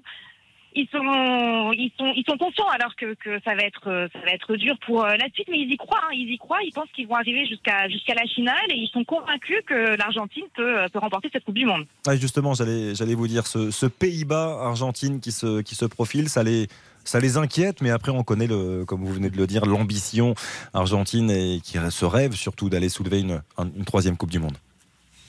Oui, alors il y, a- une grande confiance, il y a un grand amour en fait envers cette équipe. Euh, Je, je, je sens vraiment une, une communion entre euh, entre les supporters et, et leur équipe. Ils y croient, ça c'est clair qu'ils y croient, mais euh, il y a une forme aussi de lucidité. Là, j'ai interviewé une, une supportrice qui me disait, mais euh, ils sont rapides, ils sont bons, les Pays-Bas, et puis nous, l'Argentine, on est fatigués aussi, donc euh, il, faut prendre, euh, il faut prendre ça en compte. Voilà, il y a les klaxons derrière moi que vous devez, euh, que vous devez entendre. Exactement. Bah, Baptiste, une question pour. euh, Oui, bien sûr. Euh, Flora, je voulais te, te poser cette question. Quelle est, euh, on va dire, la, la critique qu'émettent les Argentins Tu parlais d'une histoire d'amour et, d'un feeling qui est évidemment absolument fantastique entre l'équipe nationale et, son pays. Mais est-ce qu'il y a quand même euh, un secteur qui les inquiète, un joueur qui les inquiète? Est-ce que le sélectionneur est, vraiment populaire? Qu'est-ce qui fait aujourd'hui qu'il y a quand même aussi une forme d'in- d'inquiétude et de lucidité, comme tu, le disais, par rapport à, l'Albi Céleste? Alors franchement, euh, des critiques très peu ou, quasiment pas. Ils sont, ils sont en, totale euh, communion. Ils attendent le retour de Di Maria qui donc n'a pas joué euh, aujourd'hui. Ils sont euh, totalement euh, fanatiques de Messi. D'ailleurs, le match il a été ponctué de Messi, Messi. Ici, il n'y en a pas de critique, il n'y en a même pas autour de la Coupe du Monde qui se tient à Qatar avec les histoires de boycott ou, ou de débats qu'on a pu qu'on peut entendre euh, en Europe, par exemple. C'est une Coupe du Monde avec une communion vraiment particulière. Et, et par, par rapport aux autres Coupes du Monde, euh, je ne sais pas si tu étais là en 2014 ou même en, en 2018, mais euh, sur, sur quelle échelle tu, tu places l'enthousiasme euh, auquel on assiste aujourd'hui en 2022 pour l'Argentine? Il est unique, il est unique pour une seule raison. Messi, on, on sait que c'est son dernier mondial et ils ont tellement envie, les Argentins, mais tellement envie de le voir soulever cette Coupe du Monde. Florent, un grand merci d'avoir été avec nous ce soir, de nous avoir fait euh, vivre et véhiculer surtout cette, euh, cette émotion, cette pression aussi, à la fois cette tension qu'il y avait dans, dans les rues, dans les bars de, de Buenos Aires. Un grand merci, Flora, et, et à très bientôt, bien sûr, sur, sur RTL. Merci beaucoup. On va retrouver euh, Alain Bogossian, on va se tourner vers un, un match qui compte. Nous sommes à moins de 24 heures désormais de ce France. Pologne qui va nous concerner demain, coup d'envoi 16h, rendez-vous dès 15h30. On le rappelle sur RTL avec toute l'équipe. Eric Silvestro sera de retour aux manettes, bien sûr pour notre plus grand plaisir dans ce gros dispositif dans lequel on retrouvera Philippe Sansfourche, Nicolas Georgerot, Morad Jabari également au bord de cette pelouse. On va se poser tranquillement pendant quelques minutes et présenter ce huitième de finale à venir entre les Bleus et les Polonais de Robert Lewandowski. On a la chance d'avoir Alain Bogossian à, à nos côtés. On l'évoquait tout à l'heure, l'Argentine, c'est fait, ils sont qualifiés. Comment ça va Alain, du coup, serein, détendu, un peu stressé à moins de 24 heures de, ce grand rendez-vous? Stressé, on ne l'est pas. Certainement, les joueurs le sont. Nous, un petit peu moins. euh, Inquiet. Maintenant, hein. In- inquiet, je ne sais pas si, je sais pas si c'est le mot inquiet, parce que c'est un match, ça reste un match de football. euh, voilà, il y a, il va y avoir une belle opposition. Euh, après, vous avez vu hein, tous ces matchs euh, à élimination directe là. quand on dit que c'est un autre, c'est une autre compétition, c'est vraiment une autre compétition. On sent qu'à tout moment, ça peut basculer et on peut perdre pied assez rapidement. On voit, par exemple, que ce soit les Pays-Bas ou, ou que ce soit l'Argentine, ils menaient, euh, ils n'étaient pas inquiets. Et puis dès qu'ils se sont pris un but, euh, ça a commencé un petit peu à, les jambes qui ont un petit peu tremblé, etc. Même si les Pays-Bas ont, marqué ce troisième but qui leur a permis un petit peu de souffler, mais les Argentins jusqu'à la dernière, euh, dernière- jusqu'au coup de sifflet final de la part de l'arbitre, ils étaient, ils étaient inquiets. Même les joueurs, ils étaient, ouais, ils avaient les, jambes qui, voilà, ils se débarrassaient vite du ballon et, donc, ouais, c'est le football qui veut ça. C'est la pression qu'on n'arrive pas à maintenir ou à contenir entre guillemets, et, donc ça devient difficile euh, et ça, ça se joue à rien. hein. Vous avez vu le tacle, euh, le dernier tacle sauveur euh, Ah de la part. Ouais, je crois que c'était c'est le dernier, c'était celui qui était rentré, c'était Hernandez, non, qui a taclé ou. Tout à fait, oui. Ouais, c'est Ouais. Lisandro Martinez. Lisandro, Lisandro, ouais. Ah oui, Ouais, Martinez, mais vous pardon. avez vu le ouais Martinez pardon et vous avez vu vous avez vu le les dribbles et euh, si ça va au bout euh, vous y vous y pouvez rien quoi c'est-à-dire que il y a deux à deux et là euh, allez tout euh, tout est à refaire donc ça se joue à rien le football c'est c'est c'est magnifique alors demain pour le match de demain face à, à la Pologne ben, il va falloir prendre avec euh, un très grand sérieux mais ça je n'en doute pas que Didier a, a dû laisser passer les messages euh, match à élimination. Euh, on a, euh, on a par le passé perdu face aux Suisses. Et je pense que ça va être une, belle leçon. d'humilité. Et je pense que ça va nous servir demain où, où on va pas faire les mêmes erreurs il me semble. Et voilà. Après je pense que le groupe est prêt. Il s'est bien reposé par rapport au troisième match Messieurs, dames, Didier Deschamps et Hugo Lloris étaient en conférence de presse ce matin pour évoquer bien sûr ce, huitième de finale de Coupe du Monde. Philippe Sansfourche et Nicolas Georgerot euh, y étaient. On va insister sur un homme, Hugo Lloris, 142e sélection demain face à la Pologne. Il égale un, certain Lilian Thuram. Ça représente euh, quoi pour, euh, pour vous, Alain Bogossian, lorsque l'on on voit Hugo Lloris arri- en arriver là? Alors j'ai eu Lilian ce matin au téléphone, mais pas pour ça, pour autre chose, mais je l'ai eu aujourd'hui. Et c'est vrai que c'est vrai qu'on parle beaucoup de Lilian aujourd'hui parce que justement demain euh, il va se faire régaler euh, le record de sélection. Après, euh, bravo, moi j'ai un gros coup de chapeau à, à tirer à Hugo, euh, Hugo Loris. Bon, euh, Lilian, on le sait, hein, c'est pas besoin que je le flatte encore parce que c'est que ça a été un super coéquipier à Parme et moi en Ton- équipe de C'est France. ton Et- super copain aussi. oui, bah oui, bah oui. Toi, tu le sais parce que tu me connais. Donc oui, c'est mon super copain, c'est mon pote. Oui, bien sûr que Lilian, c'est mon pote. Et euh, oui, donc. Magnifique coup de chapeau à, à Hugo parce que euh, bon, 142 sélections, c'est énorme. Ça paraît, euh, mais ça paraît très très loin, euh, des années-lumière. Mais voilà, il est là, Hugo, il est encore là, présent, et, euh, et encore il porte le brassard de capitaine. Après, euh, bon, si on peut faire juste, euh, euh, allez, une comparaison. Un, c'est un joueur de champ, l'autre, c'est un gardien. Et bon, c'est sûr qu'en étant gardien, on a, vous a peut-être plus de, plus de chances d'y arriver que quand vous êtes joueur. Il y a Donc, plus de matchs qu'avant aussi. Oui, et il y a plus de matchs, exactement. Il y a plus de matchs. Mais euh, non, non, mais c'est un gros coup de chapeau de toute façon à Hugo. Et puis on lui souhaite encore de- d'en faire euh, encore au moins 3 ou 4 de matchs. Ça voudrait dire qu'il va en finale, qu'il va en finale et qu'il nous amène en finale et qu'il nous rapporte cette troisième étoile. On va l'écouter, justement, Hugo Loris qui répondait aux, aux questions et au micro de Philippe Sanfourche et de Nicolas Georgerot sur ce record qu'il va égaler demain face à la Pologne. 142e sélection avec ce maillot bleu. On l'écoute. Oui, c'est pas rien, c'est pas rien et, euh, je suis très honoré de, ces chiffres, très fier. Même si euh, à l'aube d'un huitième de finale de, Coupe du Monde, ça reste bien évidemment secondaire.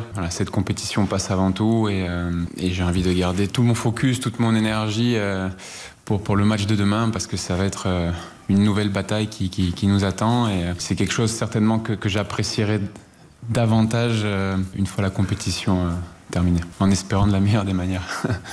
Le, le- le côté compétiteur de- d'Hugo Loris qui, qui s'arrête pas là, bien sûr, qui espère, comme le disait Alain très justement, Baptiste, aller le, le plus loin possible et connaître pourquoi pas la 145e dans cette Coupe du Monde 2022. Bien sûr, c'est pas évident de, de à la fois porter ce, ce chapeau-là et assumer ce record, évidemment, à la veille d'un huitième. Euh, moi, j'ai une question pour euh, Alain Bogossian. Euh, où vous placez Hugo Loris, Alain euh, Déjà, on va commencer en trois étapes. Déjà, dans la hiérarchie des gardiens de l'histoire de l'équipe de France.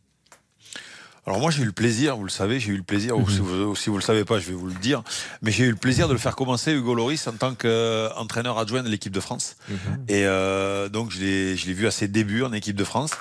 Et euh, je le place comme un très très grand gardien. Euh, alors euh, oui, à la hauteur de Fabien, voire euh, ouais, c'est Fabien, Fabien et lui ont, ont- ont marqué. euh, on va dire les gardiens de but. Alors il y en a eu avant, avant eux, il y en a eu aussi des, des- des très connus, des Joël Batz. euh, il y a eu euh, ouais Bruno Martini. Non, mais déjà, on euh, veut savoir entre Barthès Ah. et Loris, qui est le numéro un C'est ça qu'on veut savoir. Alors, euh, alors, malheureusement, malheureusement, Elle je vais terrible, dire. Elle est terrible. eh ouais, elle est terrible. Ouais, ça, Non, mais- Karine. Karine, on la connaît. Elle est terrible de partout. Elle est- de partout où elle passe, elle est terrible. Non, mais là, il n'y a pas une préférence euh, entre l'un ou l'autre. Un, j'ai joué avec, et l'autre, je l'ai ent- entraîné entre guillemets. euh, J'étais de l'autre côté de la de la ligne. Donc, euh, euh, Fabien, moi, j'ai vécu des, des, des choses extraordinaires avec lui. Il nous a fait gagner une Coupe du Monde aussi, parce qu'il fait partie des, des, des- du dernier rempart. Et puis, euh, et puis, c'est un, pote, c'est un collègue aussi euh, avec qui euh, on a passé du, du bon temps, euh, que ça soit sur les terrains et à, l'extérieur.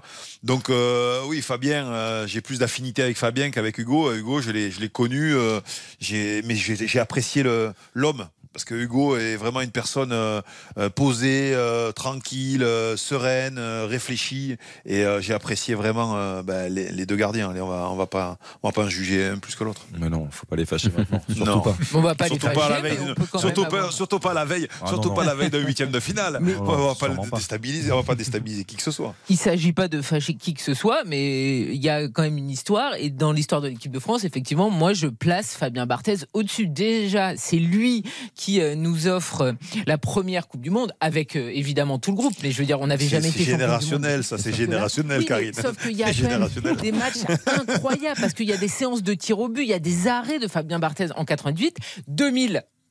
Personne ne l'a fait en équipe de France d'enchaîner euh, Coupe du Monde et Euro. Et puis, il arrive aussi avec une deuxième finale en 2006. Il aurait pu être double champion du monde. Donc, pour moi, je trouve que ce qu'il a fait, c'est encore plus fort pour l'instant que Hugo Loris. Et en Ah ouais, plus, Fabien. Barthez, il avait un style extrêmement spectaculaire. Une sensibilité. Voilà. Et donc ce côté spectaculaire, t'as plein d'images. Je veux dire, t'as évidemment sa séance de tir au but face à l'Italie, t'as face à Ronaldo en 98, t'as euh, les arrêts qu'il fait en finale de 2006, même si au final ça ne suffira pas parce qu'il y aura le sacre pour euh, l'Italie, mais euh, t'as plein d'images quand tu penses à Fabien Barthez. Moi, je pense à Paoletta au Parc des Princes, par contre. C'est une autre image. Ouais, c'est pas l'équipe de France. C'est vraiment une banane. hein. Donc pour moi, euh, Fabien Barthez, c'est quand même le numéro un, même si effectivement Hugo Loris est, euh, est énorme en On équipe de France. mettre- tu- C'est aussi une légende de l'équipe de France, mais il y a une hiérarchie. Alors, J'allais dire, on va se mettre beaucoup de monde à dos. Mais pas Mais du bon, tout. il est, il est passé, il est passé à Marseille, c'est ça Qui ça Fabien Barthez, ils sont Ah bah bleus. oui. Et champion d'Europe en 93 aussi. C'est ça, c'est ça, exactement. Et c'était un très grand gardien aussi à Manchester United pendant une période. Non, mais en bleu, c'est colossal, Barthez. Moi, j'ai une question pour, pour Alain. C'est euh, vous l'avez connu euh, en 98, enfin vous l'avez connu bien avant, mais euh, en 98 avec euh, cette équipe de France, on savait que Fabien Marthez avait euh, peut-être ce comportement, pas un comportement, mais euh, quelqu'un qui était relâché et euh, qui euh, apportait peut-être, euh, qui diffusait peut-être auprès de ses partenaires aussi. voilà, un peu de calme, un peu de sérénité. Est-ce que ça a joué un rôle sur l'ensemble de l'effectif? Quand on connaît le sérieux d'un Laurent Blanc, d'un Li- d'un Lilian Thuram, mais on sait que, très bien que Fabien Marthez aussi diffusait cette, voilà, ce- un certain relâchement. Est-ce que ça permet aussi à, à son, à son collectif de pouvoir aussi d'aborder des rencontres de- avec de la pression, avec du stress de façon un peu plus facile? Alors, Fabien, je vais vous dire encore une chose, ça va pas me, ça va pas me être favorable. Je l'ai connu, je l'ai connu en 94 parce que 94, j'ai joué à l'Olympique de Marseille avec lui. ça, déjà. oui, moi, mon- Marseille, moi, ma Mhm. première, ouais, ma première année euh, en pro, j'ai joué avec lui. Et c'est vrai qu'il avait cette attitude déjà, déjà à l'époque. Alors déjà, il était champion d'Europe parce que l'année précédente, il avait gagné la Champions League.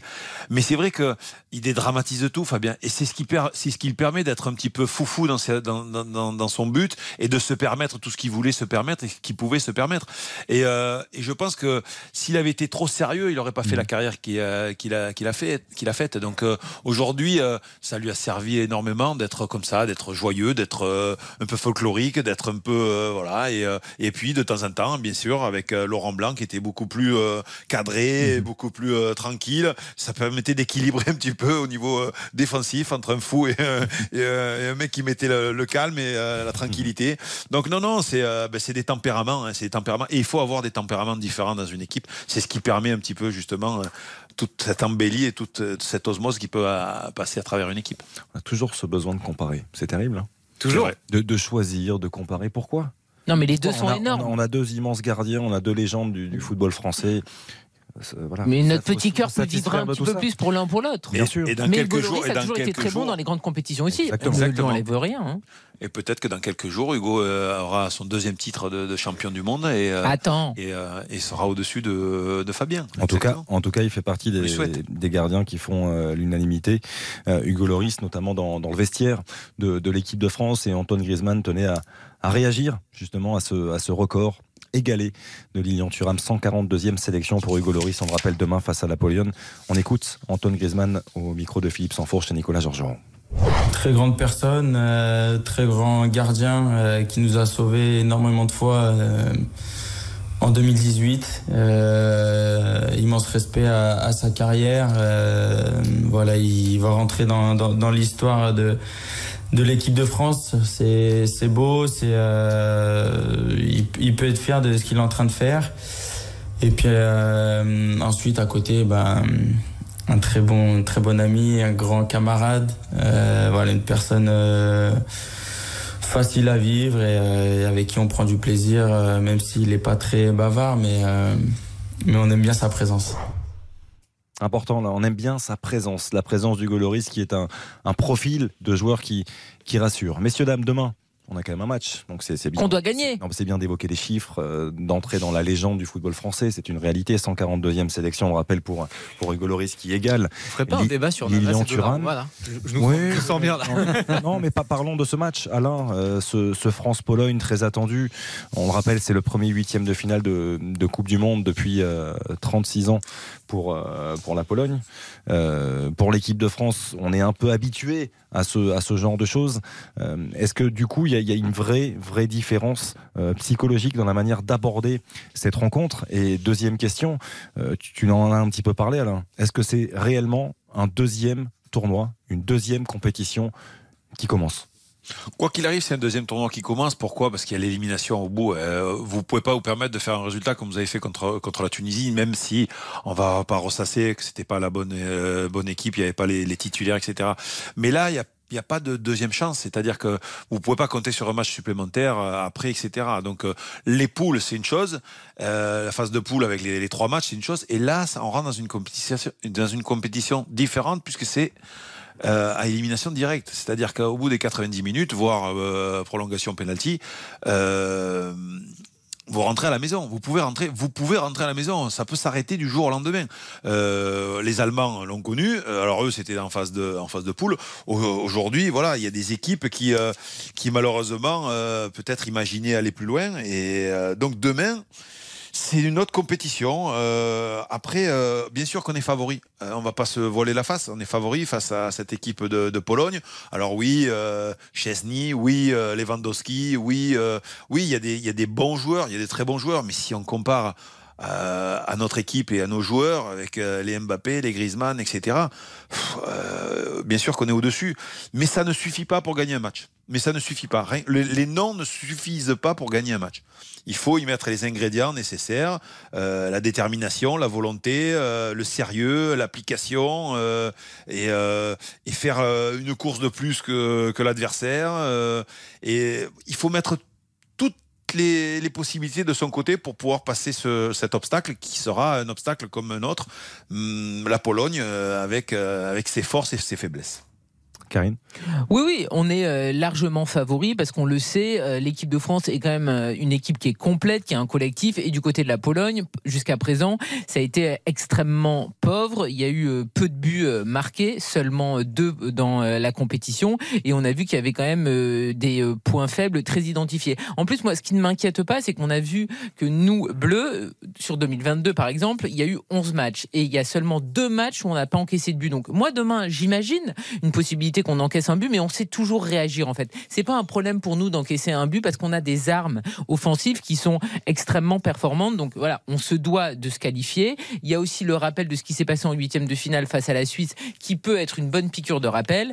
Et après, il y aura euh, autre chose en, quart de finale. Mais demain, on est largement favori. Et malgré Chesney et malgré Lewandowski, si on venait à être éliminé, ça serait un énorme couac. Il y a toujours des enseignements effectivement à tirer de ce genre de, de mésaventures et, et malheureusement ce huitième de finale face à la Suisse en, en fait partie Baptiste. Oui, question pour, pour un champion, pour Alain. Euh, C'est pour trois points. Il n'y a pas la musique, il n'y a pas la musique. Ah non. C'était pas du tout préparé. hein. Ah, non, mais mais, non, ah, mais non, mais vraiment pas en plus. Euh, non, Alain, plus, plus sérieusement, euh, on parle souvent de monter en puissance aussi. C'est-à-dire que, euh, alors, c'est la même compétition, c'est le même groupe, c'est les mêmes joueurs, c'est le même coach. Euh, alors, comment on fait pour monter en puissance et pour euh, passer la deuxième, entre guillemets? Euh, Ça veut dire euh, faire de- des entraînements plus intensifs, euh, accélérer sur la préparation physique, euh, faire plus de préparation mentale, euh, mettre plus d'intensité dans les, dans les séances. Comment concrètement on fait dans la même compétition pour monter en puissance et progresser pour aller jusqu'au bout? Alors, je vais te dire que c'est une très très bonne question. Il y a, il y a- il y a plusieurs paramètres. Le premier paramètre, alors là, il n'a pas trop eu lieu parce que en, fait, euh, ils n'ont pas eu le temps de se préparer, on va dire, euh, avant euh, la Coupe du Monde. Nous, euh, quand on faisait des, euh, des Coupes du Monde, il y a toujours deux semaines, pratiquement 10-15 jours, où tu avais la possibilité de monter en puissance, c'est-à-dire de travailler le foncier pour être prêt euh, le jour J. Mais par exemple, à défaut, en 2002, on a travaillé pour être bien en quart de finale ou euh, en huitième ou en quart de finale. Et en fait, on n'a pas passé le premier tour. Donc, euh, en fait, on était fatigué dans les premiers tours, mais ça c'est, on l'a mal jaugé. On pensait qu'on allait passer les premiers tours. Je dis pas facilement, mais on pensait qu'on allait les passer et on allait monter en puissance pour le huitième, euh, le quart de finale et, demi et, bien finir la compétition. Malheureusement, je le répète, on n'a pas passé le premier tour. Euh, en 98, on avait, on avait tout préparé pour justement euh, monter en puissance. La montée en puissance, elle se fait aussi par les résultats. Les résultats qui apportent euh, de la confiance, de la confiance dans le groupe. Le- le- on parle toujours d'ambiance, mais l'ambiance, elle est primordiale dans un groupe. Si vous voyez les mecs qui, euh, qui sont tout le temps ensemble, qui, qui rigolent ensemble, qui, qui prennent du plaisir à vivre ensemble, etc., en dehors du terrain, quand ils sont sur la pelouse, ils se donnent encore à, à 120%. Et j'ai l'impression que l'équipe de France, alors pas qu'elle, pas qu'elle, euh, on voit l'Argentine, même si elle a eu peur un petit peu ce soir, mais ça monte en puissance parce que on sent que ça- on se rapproche entre guillemets de l'objectif commun. L'objectif commun, c'est d'arriver le plus haut possible, c'est d'arriver en finale et de pourquoi pas de gagner cette Coupe du Monde. Et là, euh, la montée en puissance, elle se fait justement par les résultats qui ont été positifs. C'est pour ça que quand on a dit au troisième tour que l'équipe de France a perdu, euh, on était un peu déçus parce que la dynamique euh, de victoire, il faut l'entretenir pour gagner, pour garder cette confiance et garder. euh, donc, ça peut être un petit couac dans le, dans l'évolution. Mais euh, vous avez bien vu que toutes les équipes, euh, il y a- il y a- je crois qu'il n'y a pas une équipe qui a gagné les, les trois matchs. Euh, Aucune. Ouais, aucune. Aucune. Exactement. Justement, euh. Alain, par, par rapport à, à tout ça, j'aimerais vous faire écouter euh, une réponse euh, d'Hugo Loris que je trouve très très intelligente, intéressante dans sa manière de, dans le recul apporté et pris par le, le gardien de but international français. Et j'aimerais avoir votre ressenti, Alain, par rapport à, à ces propos. On parle souvent de soins du moindre détail dans ce genre de, de match euh, si important, qui est de rencontre à, à, à élimination directe.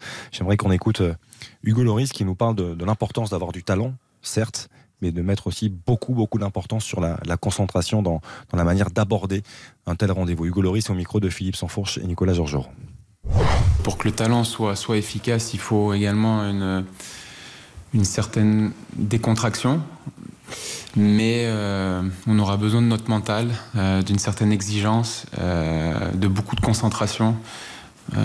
car à la fin du match, c'est la concentration qui va nous permettre de de faire pencher les détails euh, en notre faveur. Donc euh, voilà, c'est un peu comme ça que, je vois les choses et, euh, et qu'on ressent les choses en, tant qu'équipe. le coach a eu des mots importants tout au long de, cette préparation de ce huitième de finale. et maintenant, voilà, on est en veille de match et, et les voyants sont au vert et c'est à nous de, de faire ce qu'il faut sur le terrain face à, face à une très belle équipe polonaise. Alain, toujours intéressant les, les mots euh, d'Hugo Loris qui insiste sur un terme. Euh, c'est plus facile à, à dire qu'à faire sans doute, mais sur le, le côté décontraction au moment d'aborder ouais. ce, ce genre de décontracté avant, ouais, d'être décontracté. Oui, parce qu'en fait, décontracté, c'est le contraire de crispation. Si on est crispé, si on est crispé quand on arrive à un match comme ça, qui est très important, on le sait. Déjà, il est important. Si en plus on lui met de la crispation et on dit attention, il faut pas faire ci, il faut pas faire ça, il faut, il faut pas que vous soyez. Non, le pas, il faut l'enlever dans tous les sports. Euh, si vous dites ne pas, ne pas, ne pas, le cerveau retient pas. Euh, ou le dernier mot que vous, euh, utilisez. Donc non, la décontraction, c'est ouais, c'est être être décontracté pour pouvoir entamer euh, un match de, qui compte, mais à la fois, euh, c'est ne pas se crisper. Donc, euh, c'est jouer tel on sait le faire, avec nos qualités, redoubler d'efforts, etc. Oui tout ce qui peut être positif est bon à prendre. Après, je répète, être, stressé, etc.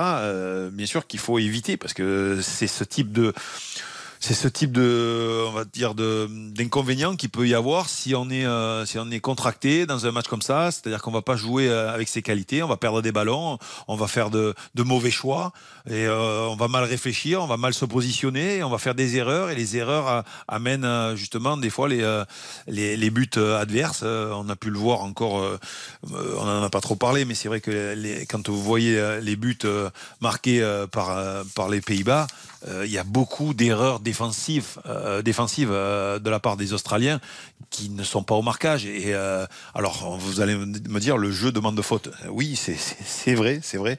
Mais donc voilà, être décontracté, avoir de l'exigence, de la concentration aussi, ça fait partie des, des oui, des, des valeurs qu'il faut avoir dans un match de football et surtout un match euh, éliminatoire.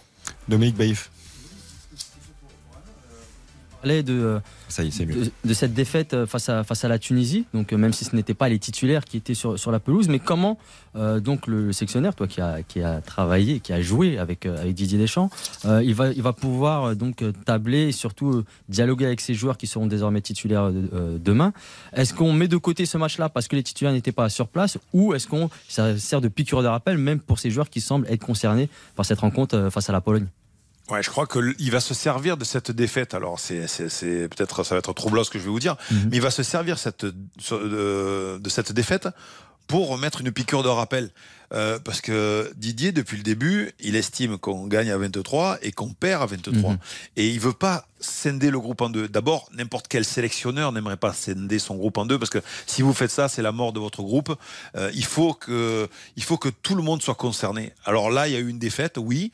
Ben, il faut que les euh, ceux qui étaient pas là, ben, euh, qui qu'ils aillent entre guillemets dire c'est pas grave, t'inquiète, on va, on va, on va, on va reprendre le relais, on va être là et puis tu seras là peut-être sur le match décisif à un moment donné, en quart de finale, en demi-finale, ce sera toi qui va rentrer, qui va, qui va faire la différence, etc. Il faut garder tout le monde au chaud. Il ne faut pas fermer la porte à qui que ce soit. Parce que dès que vous, dès que vous commencez à fermer la porte, vous, en tant que sélectionneur, en tant qu'entraîneur, vous vous mettez en difficulté vous mettez, et vous mettez le, le, le, groupe en péril.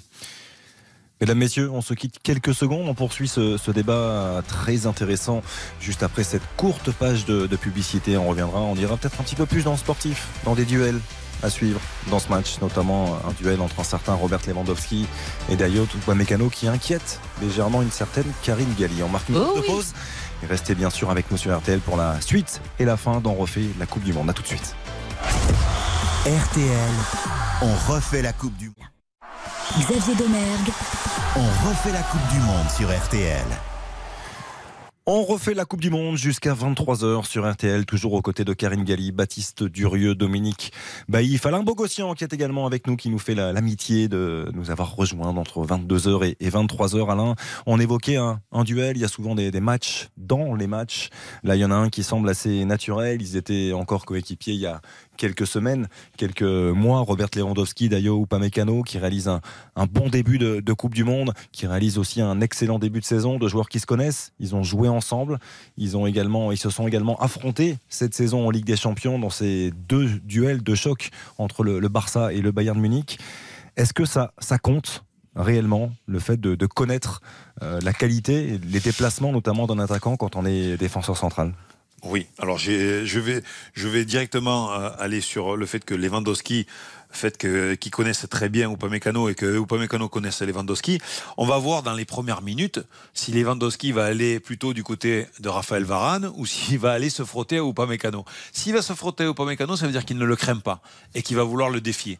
Et, et l'inverse, s'il va vers Varane, eh ben on aura compris que entre guillemets euh, Lewandowski, euh, c'est pas son pain quotidien euh, Upamecano parce que Upamecano physiquement il est, c'est un joueur qui est, euh, qui est doté d'un physique qui peut, euh, qui peut mettre en difficulté euh, Lewandowski. Même si Lewandowski, on, on connaît, il est, il est très habile dans la surface de réparation, il est très adroit, il marque beaucoup de buts parce qu'il est, il est fin dans sa, il est, il est chirurgical devant, devant le but.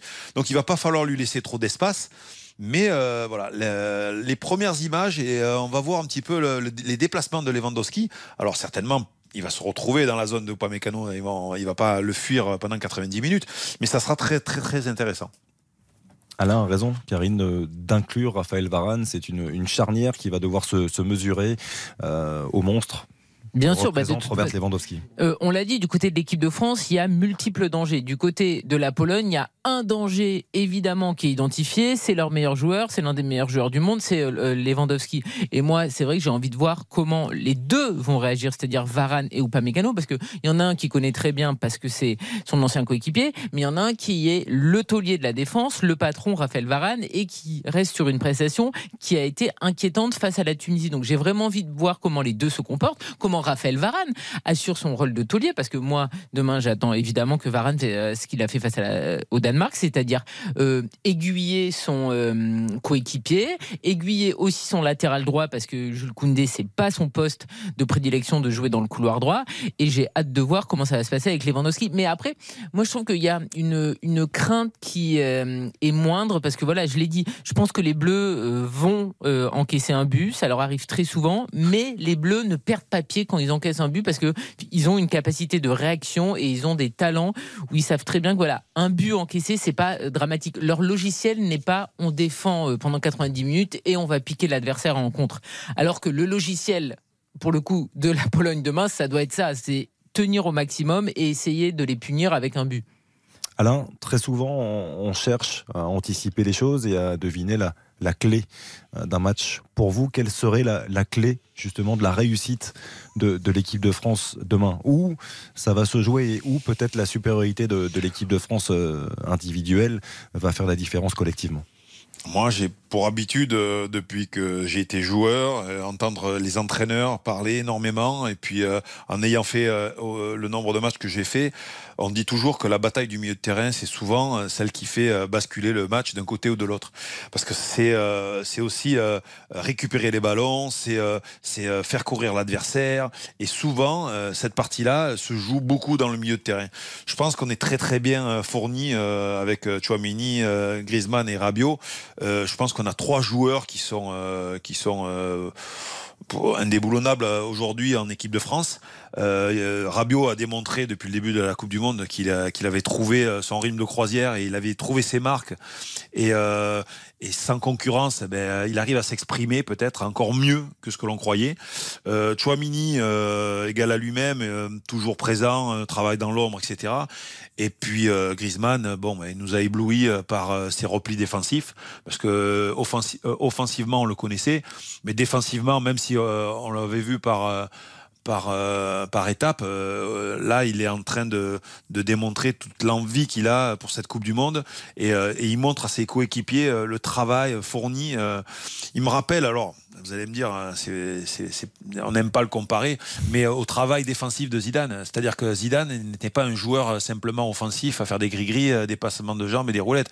Il venait faire du travail défensif parce qu'il l'avait appris à la Juventus de Turin euh, durant des années et, euh, ça fait partie du bagage du footballeur. Même si on est milieu offensif, on doit savoir défendre. Même si on est attaquant, on doit savoir défendre. Et, et ce bagage, il l'a en lui, Griezmann. J'ai l'impression que il l'avait depuis des années, il l'a depuis des années il l'a toujours fait. Et euh, là, il, est aux yeux de, tout le monde. Il est, euh, voilà, il est, devenu le joueur indispensable de cette équipe. Il y a une chose qui peut avoir beaucoup d'importance également. Quand euh, Alain disait il y a quelques secondes qu'on entre, c'est un deuxième, une deuxième compétition qui commence avec l'arrivée des huitièmes de finale et de ces matchs à élimination directe. Ce sont les, tirs au but, ces fameuses séances de, tirs au but. Alain, est-ce qu'on travaille ça justement avant d'entamer euh, ces huitièmes de finale quand on progresse comme ça dans la Coupe du Monde Est-ce qu'on le, travaille plus spécifiquement au fil de, la compétition? Alors oui, on peut le travailler, mais on n'aura jamais la même pression euh, que quand il y a le match et quand euh, vous êtes pour la qualification. je vais vous le comparer, vous allez me dire, ça, ça m'étonne que tu n'aies pas parlé depuis le début de la compétition, mais je vais vous le comparer à, au golf. Au golf, vous avez ah un putt de. Au, golf, vous avez un putt de 1 mètre. Non, mais de, vous avez au golf, vous avez un putt de 1 mètre à l'entraînement. Vous le mettez tous les jours.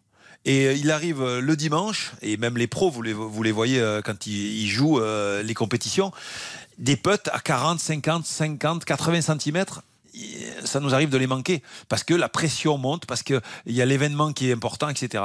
Et là, quand vous avez une série de tirs au but, alors il y a ceux qui arrivent à faire abstraction et euh, qui y vont euh, comme si c'était à l'entraînement. Ils pensent même pas à l'effet que ça peut avoir. Je, euh, je, pense justement à, à Trezeguet, à Henri en, en, quart de finale face aux Italiens. Voilà, tout en décontraction. Alors, bien sûr qu'il faut être à l'aise au tir au but. On, est, on, en tire souvent durant la, saison. Mais vous savez, dans une séance de tir au but, il y a cinq joueurs déjà qui y vont. Cinq joueurs. C'est pas sûr que vous ayez cinq joueurs qui tirent tous les dimanches euh, en club euh, des pénalties. Donc déjà la pression peut monter déjà par rapport à ça. Et derrière, en face, vous avez quand même un gardien euh, qui est énorme, qui, qui, a déjà arrêté deux de penalty. C'est un peu comme c'est un peu comme nous, c'est un peu comme nous euh, quand on avait Chilavert euh, et on voulait surtout pas aller euh, au tir au but. Et heureusement qu'il y avait le but en or d'ailleurs. Oui, pas ça, on pas. Hein, hein, il y avait le but en or, il n'y avait pas les tirs au but. Mais je pense que si on si on était allé au tir au, tir au but, enfin face au, au Paraguay. Au Paraguay, face au Paraguay, je crois qu'on aurait eu petit peu de mal, je pense, parce que euh, Chilavert nous, nous, euh, nous, a, nous avait un petit peu, euh, comment dire, nous avait euh, pris le dessus mentalement, et je pense qu'on aurait eu plus de mal à tirer les tirs au but face à Chilavert que que face aux gardiens italiens. Mais de toute façon, si demain on se retrouve dans cette configuration-là, c'est-à-dire hein. la séance de tir au but, c'est-à-dire que déjà le plan s'est pas du tout déroulé comme prévu et qu'on aura été mis en difficulté, soit parce que Chechny et la défense a tout repoussé, soit parce qu'on a été euh, mauvais euh, et, donc dans tous les cas, on abordera cette séance de tir au but en ayant un doute, alors que eux, les Polonais, tout au long du match, ils auront pris de la confiance. Donc il faut surtout qu'on évite ça. Euh, Chechny est très bon à la séance de tir au but, on le sait. Loris, c'est pas sa spécialité et nous, on a des problèmes au niveau des tireurs de penalty ou des tireurs de tir au but. Donc, si on arrive à ce moment fatidique du match, ça veut dire qu'il y aura eu des doutes mis dans la cervelle des Français. Dans tous les cas, on a, on a un duel entre deux grands gardiens, effectivement, Hugo Loris et, et Wojciech euh, on espère que l'équipe de France euh, évite, bien sûr, cette séance de, de, tir au but. Ce serait plutôt bon signe pour les, pour les Bleus. Hugo Loris, d'ailleurs, a répondu à, cette question aujourd'hui sur les, ces séances de tir au but, ces séances de penalty. Est-ce que c'est quelque chose que, que l'on anticipe? Qu'on travaille au quotidien, oui, mais dans la lecture du, tireur qui va se retrouver en face de lui, est-ce qu'il y a des chiffres euh, On sait, on parle beaucoup de l'importance de la data, ou est-ce qu'il y a aussi un ressenti euh, du moment sur l'instant? La réponse du Goloris au, micro de Philippe Sanfour chez Nicolas Georgerot. Aujourd'hui, avec euh, bien sûr les, ana les analystes, euh, on a tous les éléments, mais, euh, on se rend compte qu'il y a une part d'aléatoire, dans le sens où les tireurs sont capables de frapper n'importe où. On peut mettre quelque chose en place lors d'une séance de tir au but et, il peut se passer tout le contraire. Il y a peut-être une part de préparation, mais également une part d'instinct, de feeling sur le moment, et je crois que le gardien doit, se faire confiance à, ce moment-là. Après, il y, il y, a des gardiens qui excellent davantage que d'autres. Si on doit passer par là, ben, il faudra se surpasser, les tireurs et, et le gardien. Un avis, Alain, sur les, les propos du Goloris le, le, ressenti du moment, c'est quelque chose que, qu'on ne peut pas quantifier et, et chiffrer. Ouais, je pense que euh, c'est toujours pareil, c'est-à-dire que le gardien, euh, dans cet état-là, euh, il est euh, face à, c'est un contre un, c'est face à, un, c'est face à un tireur de penalty et il doit rentrer dans la tête du, du tireur pour essayer de, de deviner quel va être le côté? Alors après, euh, on parle très bien un gaucher. Euh, souvent, un gaucher, ça tire à gauche du gardien, un droitier, ça tire à droite, sous pression. Et ça, c'est des stats. Les stats ont été euh, établis comme ça. Mais vous savez, maintenant, les joueurs ils tirent au milieu parce qu'ils savent que le gardien part d'un côté ou de l'autre. Donc, ouais, donc il y a, y a, des probabilités. les probabilités, elles sont, elles sont grandes et infimes à la fois parce qu'il y a, y, a, y, a, y, a trois, y a trois endroits où tirer un penalty. Enfin, à part le haut et le bas, mais c'est ou à droite ou à gauche ou au milieu. De toute façon, il n'y a pas 50 000 endroits. Hein, donc, et après, il faut prendre la décision. Et vous avez des grands tireurs de pénalty qui attendent jusqu'au dernier moment. Euh, ou par le gardien pour pouvoir le prendre à contre-pied. Et puis après, il y a celui qui choisit un côté et qui frappe de ce côté. Et si le gardien part du bon côté, il a quand même un petit peu de chance de pouvoir l'arrêter. Même si aujourd'hui, on sait très bien que euh, quand vous avez un tireur de penalty, il y a, va dire 70 à 80% je ne sais pas si, c'est la réalité, mais 80 ou 90% de chances que, le penalty soit, soit, soit mis. Quoi. Karine. Mais tu vois, ce qui est quand même euh, particulier chez Hugo Loris, c'est que tu sens qu'il n'a pas une appétence pour cet exercice-là. Parce que déjà, avant, quand tu lui posais la question sur la séance de tir au but, il disait toujours le mot loterie, qui m'agaçait. Là, il n'a pas dit loterie, mais il y a quand même un petit peu de ça derrière, parce qu'il dit oui, ben, euh, évidemment, on peut les travailler, on peut regarder, mais bon, il y a quand même une part de réussite, il y a une part de chance. Mais enfin, il y a quand même des euh, gardiens qui ont un taux de réussite incroyable, et c'est pas parce qu'ils ont eu une bonne étoile, c'est parce qu'en fait, il les travaille énormément, parce qu'il demande aussi des infos sur les tireurs potentiels, etc. Et on voit bien qu'Hugo Loris, alors franchement, les tirs au but, c'est pas sa grande passion. Faire des arrêts monstrueux sur la ligne, ça l'intéresse, mais ça, j'ai l'impression qu'il s'en détourne un petit peu trop. Et il a été parfois critiqué par rapport à, à ça, et, et j'ai pas l'impression qu'en fait, euh, il ait évolué sur euh, ce, cet aspect-là euh, du travail d'un gardien. Ça fait partie du travail, en fait. C'est intéressant ce que disait euh, Alain la dernière fois sur le facteur stress moi. en cours de match bien sûr, évidemment. bah, tout ce que vous dites est elle intéressant. Est jalouse, euh, elle est jalouse encore. Non, non, mais elle Alain, est jalouse. Alain nous disait quelque chose et euh, par rapport au facteur stress dans, dans un match, la, la pression, surtout dans cet exercice-là, qui est un vrai exercice technique, que je crois qu'il y avait des, des, statistiques qui étaient sorties à 80 ou 90 les joueurs euh, préféraient assurer et la plupart du temps euh, croiser, enfin fermer la cheville Ouais, et, croiser, a- croiser leur frappe. En fait, on a plus de force avec l'intérieur du pied qu'avec le plat du pied si on l'ouvre. Et donc, pour mettre un ballon assez fort du plat du pied, où ça se voit dans la course, c'est-à-dire que si vous prenez votre élan et que vous avez le pied ouvert pour pouvoir la mettre forte, c'est-à-dire sur le côté gauche du gardien, euh, déjà pour la mettre forte, euh, c'est un peu plus délicat. Par contre, fort, fermé, vous avez plus de facilité à la, à la fermer avec la cheville et, donc le tirer à droite du gardien quand vous êtes droitier. Vous comprenez euh, la, la, statistique. Donc c'est plus sûr. Donc on a, on a, on est, ouais, c'est plus sûr. C'est plus sûr, on est plus précis, on est plus etc. Mais, mais, une fois que vous savez les statistiques et que vous savez que le gardien le sait, ça devient, ça devient, euh, c'est ce qui devient un petit peu euh, contradictoire. C'est-à-dire, vous savez que le gardien peut anticiper du côté où vous allez le frapper et il faut super bien le frapper pour pas qu'il l'arrête, pour pas qu'il le touche. Enfin voilà, et ça devient un jeu de voilà, Moi, je euh, le la- un contre un. Ah ouais? Non, tirer au milieu, tirer non. au milieu. Après, tirer au milieu, tirer au milieu généralement, mais il faut oser parce que si le gardien il bouge, bouge pas, il arrête de la poitrine. hein. Non, mais il arrête de la poitrine. hein. La meilleure solution, c'est Zlatan Ibrahimovic qui les tirait extrêmement bien. C'était, en fait, peu importe le, le côté, bon, lui, il les tirait souvent, évidemment, comme vous le dites, un croisé euh, avec le, le pied fermé, euh, dans le petit filet en général. Mais ce qui faisait tout, c'était la puissance. C'est-à-dire qu'en fait, que le gardien plonge du bon côté ou non, de toute façon, il ne pouvait pas l'arrêter. C'est-à-dire qu'il pouvait l'anticiper, mais c'était tellement puissant et bien placé que de toute façon, il peut faire l'arrêt de sa vie avec la détente de sa vie, c'était but. Comme ça qu'il faut les frapper. Ouais, mais vous savez, vous savez euh, pardon. euh, Non, pas souci. Pour, pour Ibra, pour Ibra euh, le- le- la confiance qu'il a dans la tête, vous le voyez, euh, vous voyez quand même la confiance, la confiance. Le joueur, le joueur, il est au-delà de, voilà, lui, il est hyper confiant. Et puis même si, entre guillemets, même s'il rate, il, il s'en fout complètement. Mais il est tellement, non, mais c'est vrai, il est tellement, il est tellement perché. Il, était- bon, il est déjà grand, hein, donc il est perché, il est très haut par rapport aux autres que il mettait un boulet de canon là où il voulait, et il avait, où, il avait, euh, où il avait pensé de le mettre, et puis au final, il se, il se posait pas la question, il se posait pas 50 000 questions, lui. Lui, c'est c'est- c'est le joueur par excellence qui ne se posait pas les questions. Il frappait là où il voulait, fort, et puis, euh, et puis le résultat, c'était le résultat. Ah, il reste une petite dizaine de minutes dans, dans cette émission. Petit tour de table, ça vous tente? J'aimerais avoir votre, votre pronostic, comme ça, entre nous, pour, euh, pour demain, pour ce France-Pologne. 3-1 pour les Bleus. 3-1 pour l'équipe de France pour Karine. Baptiste. Oh, une courte victoire de Buzyn, je pense. Très bien, c'est noté. Dominique 2 buts à 1 pour la France. Alain, je sais que vous adorez pronostiquer. J'adore ça. Je me plante tout le temps. Donc, je vais dire quand même 2-0 pour la France, parce que je pense qu'on va faire une clean sheet encore. J'es- je- J'espère ce clean sheet depuis un petit moment quand même. Ah oui. Donc j'espère. Elle n'en a pas eu beaucoup. Elle n'en a pas eu beaucoup. Elle n'en a pas eu beaucoup. Elle n'en a pas eu encore. C'est une denrée rare. En C'est 2022, je rappelle 11 matchs, seulement 2 clean sheets. Et l'adversité, c'était l'Afrique du Sud et l'Autriche. C'est le troisième de vrai. En face, on risque de retrouver en quart de Xavier, finale. Oui, moi, euh, Ah bah 4-1. oui. 4-1 pour l'équipe de France. Ah ouais, propre. propre. D'accord. Ouais, il y aura quand même un petit but encaissé, comme le, Oui. le dit Karine. Ah ouais, je Je- vois, je ouais, vois. je- Tous, tous, vous avez mis un but encaissé. hein, Oui, mais c'est là où on va voir la différence avec les professionnels. Euh, Il y aura- il y aura 2-0 demain, et puis voilà, c'est, Ouais, c'est- ce j'espère. sera, ce sera terminé. Non, non, il y aura un but encaissé. Angleterre, Sénégal, autre affiche. On le rappelle des huitièmes de finale que nous suivrons également sur, sur RTL dans On refait la Coupe du Monde demain soir, puisque nous serons également ensemble entre 20h et 23h. Angleterre-Sénégal, si je vous demandais aussi de, vous mouiller un petit peu sur ce match, c'est un huitième de finale qui paraît très indécis avec une équipe du Sénégal qui, malgré l'absence de, de Sadio a peut-être vu euh, son collectif même se, renforcer.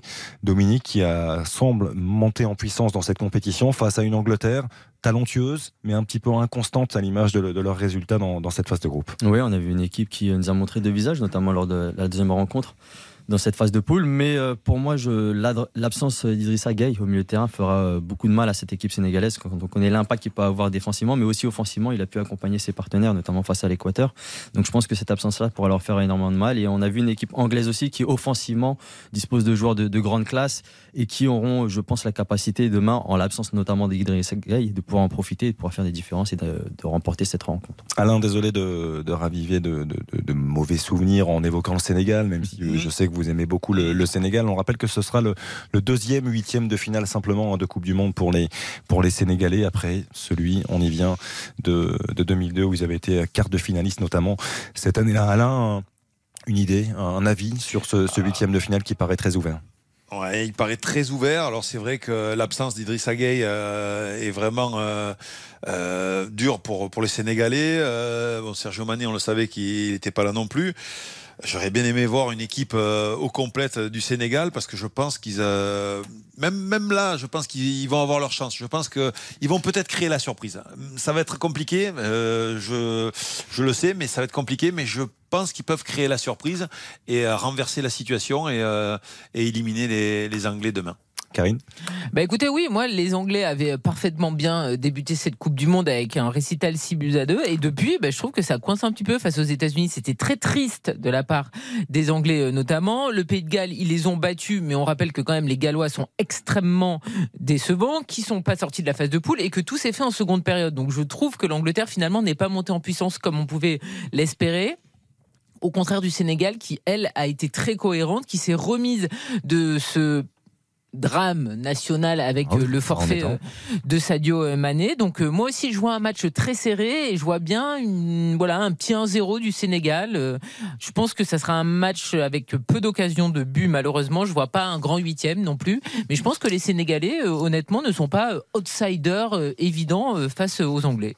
Messieurs, dames, il nous reste 5 minutes pour évoquer quand même un petit peu les, les Pays-Bas. C'était un petit peu plus tôt dans, dans cette journée. Victoire euh, 3 buts à 1 des, des Oranges, grâce notamment à un but de Memphis Depay. Argentine, Pays-Bas.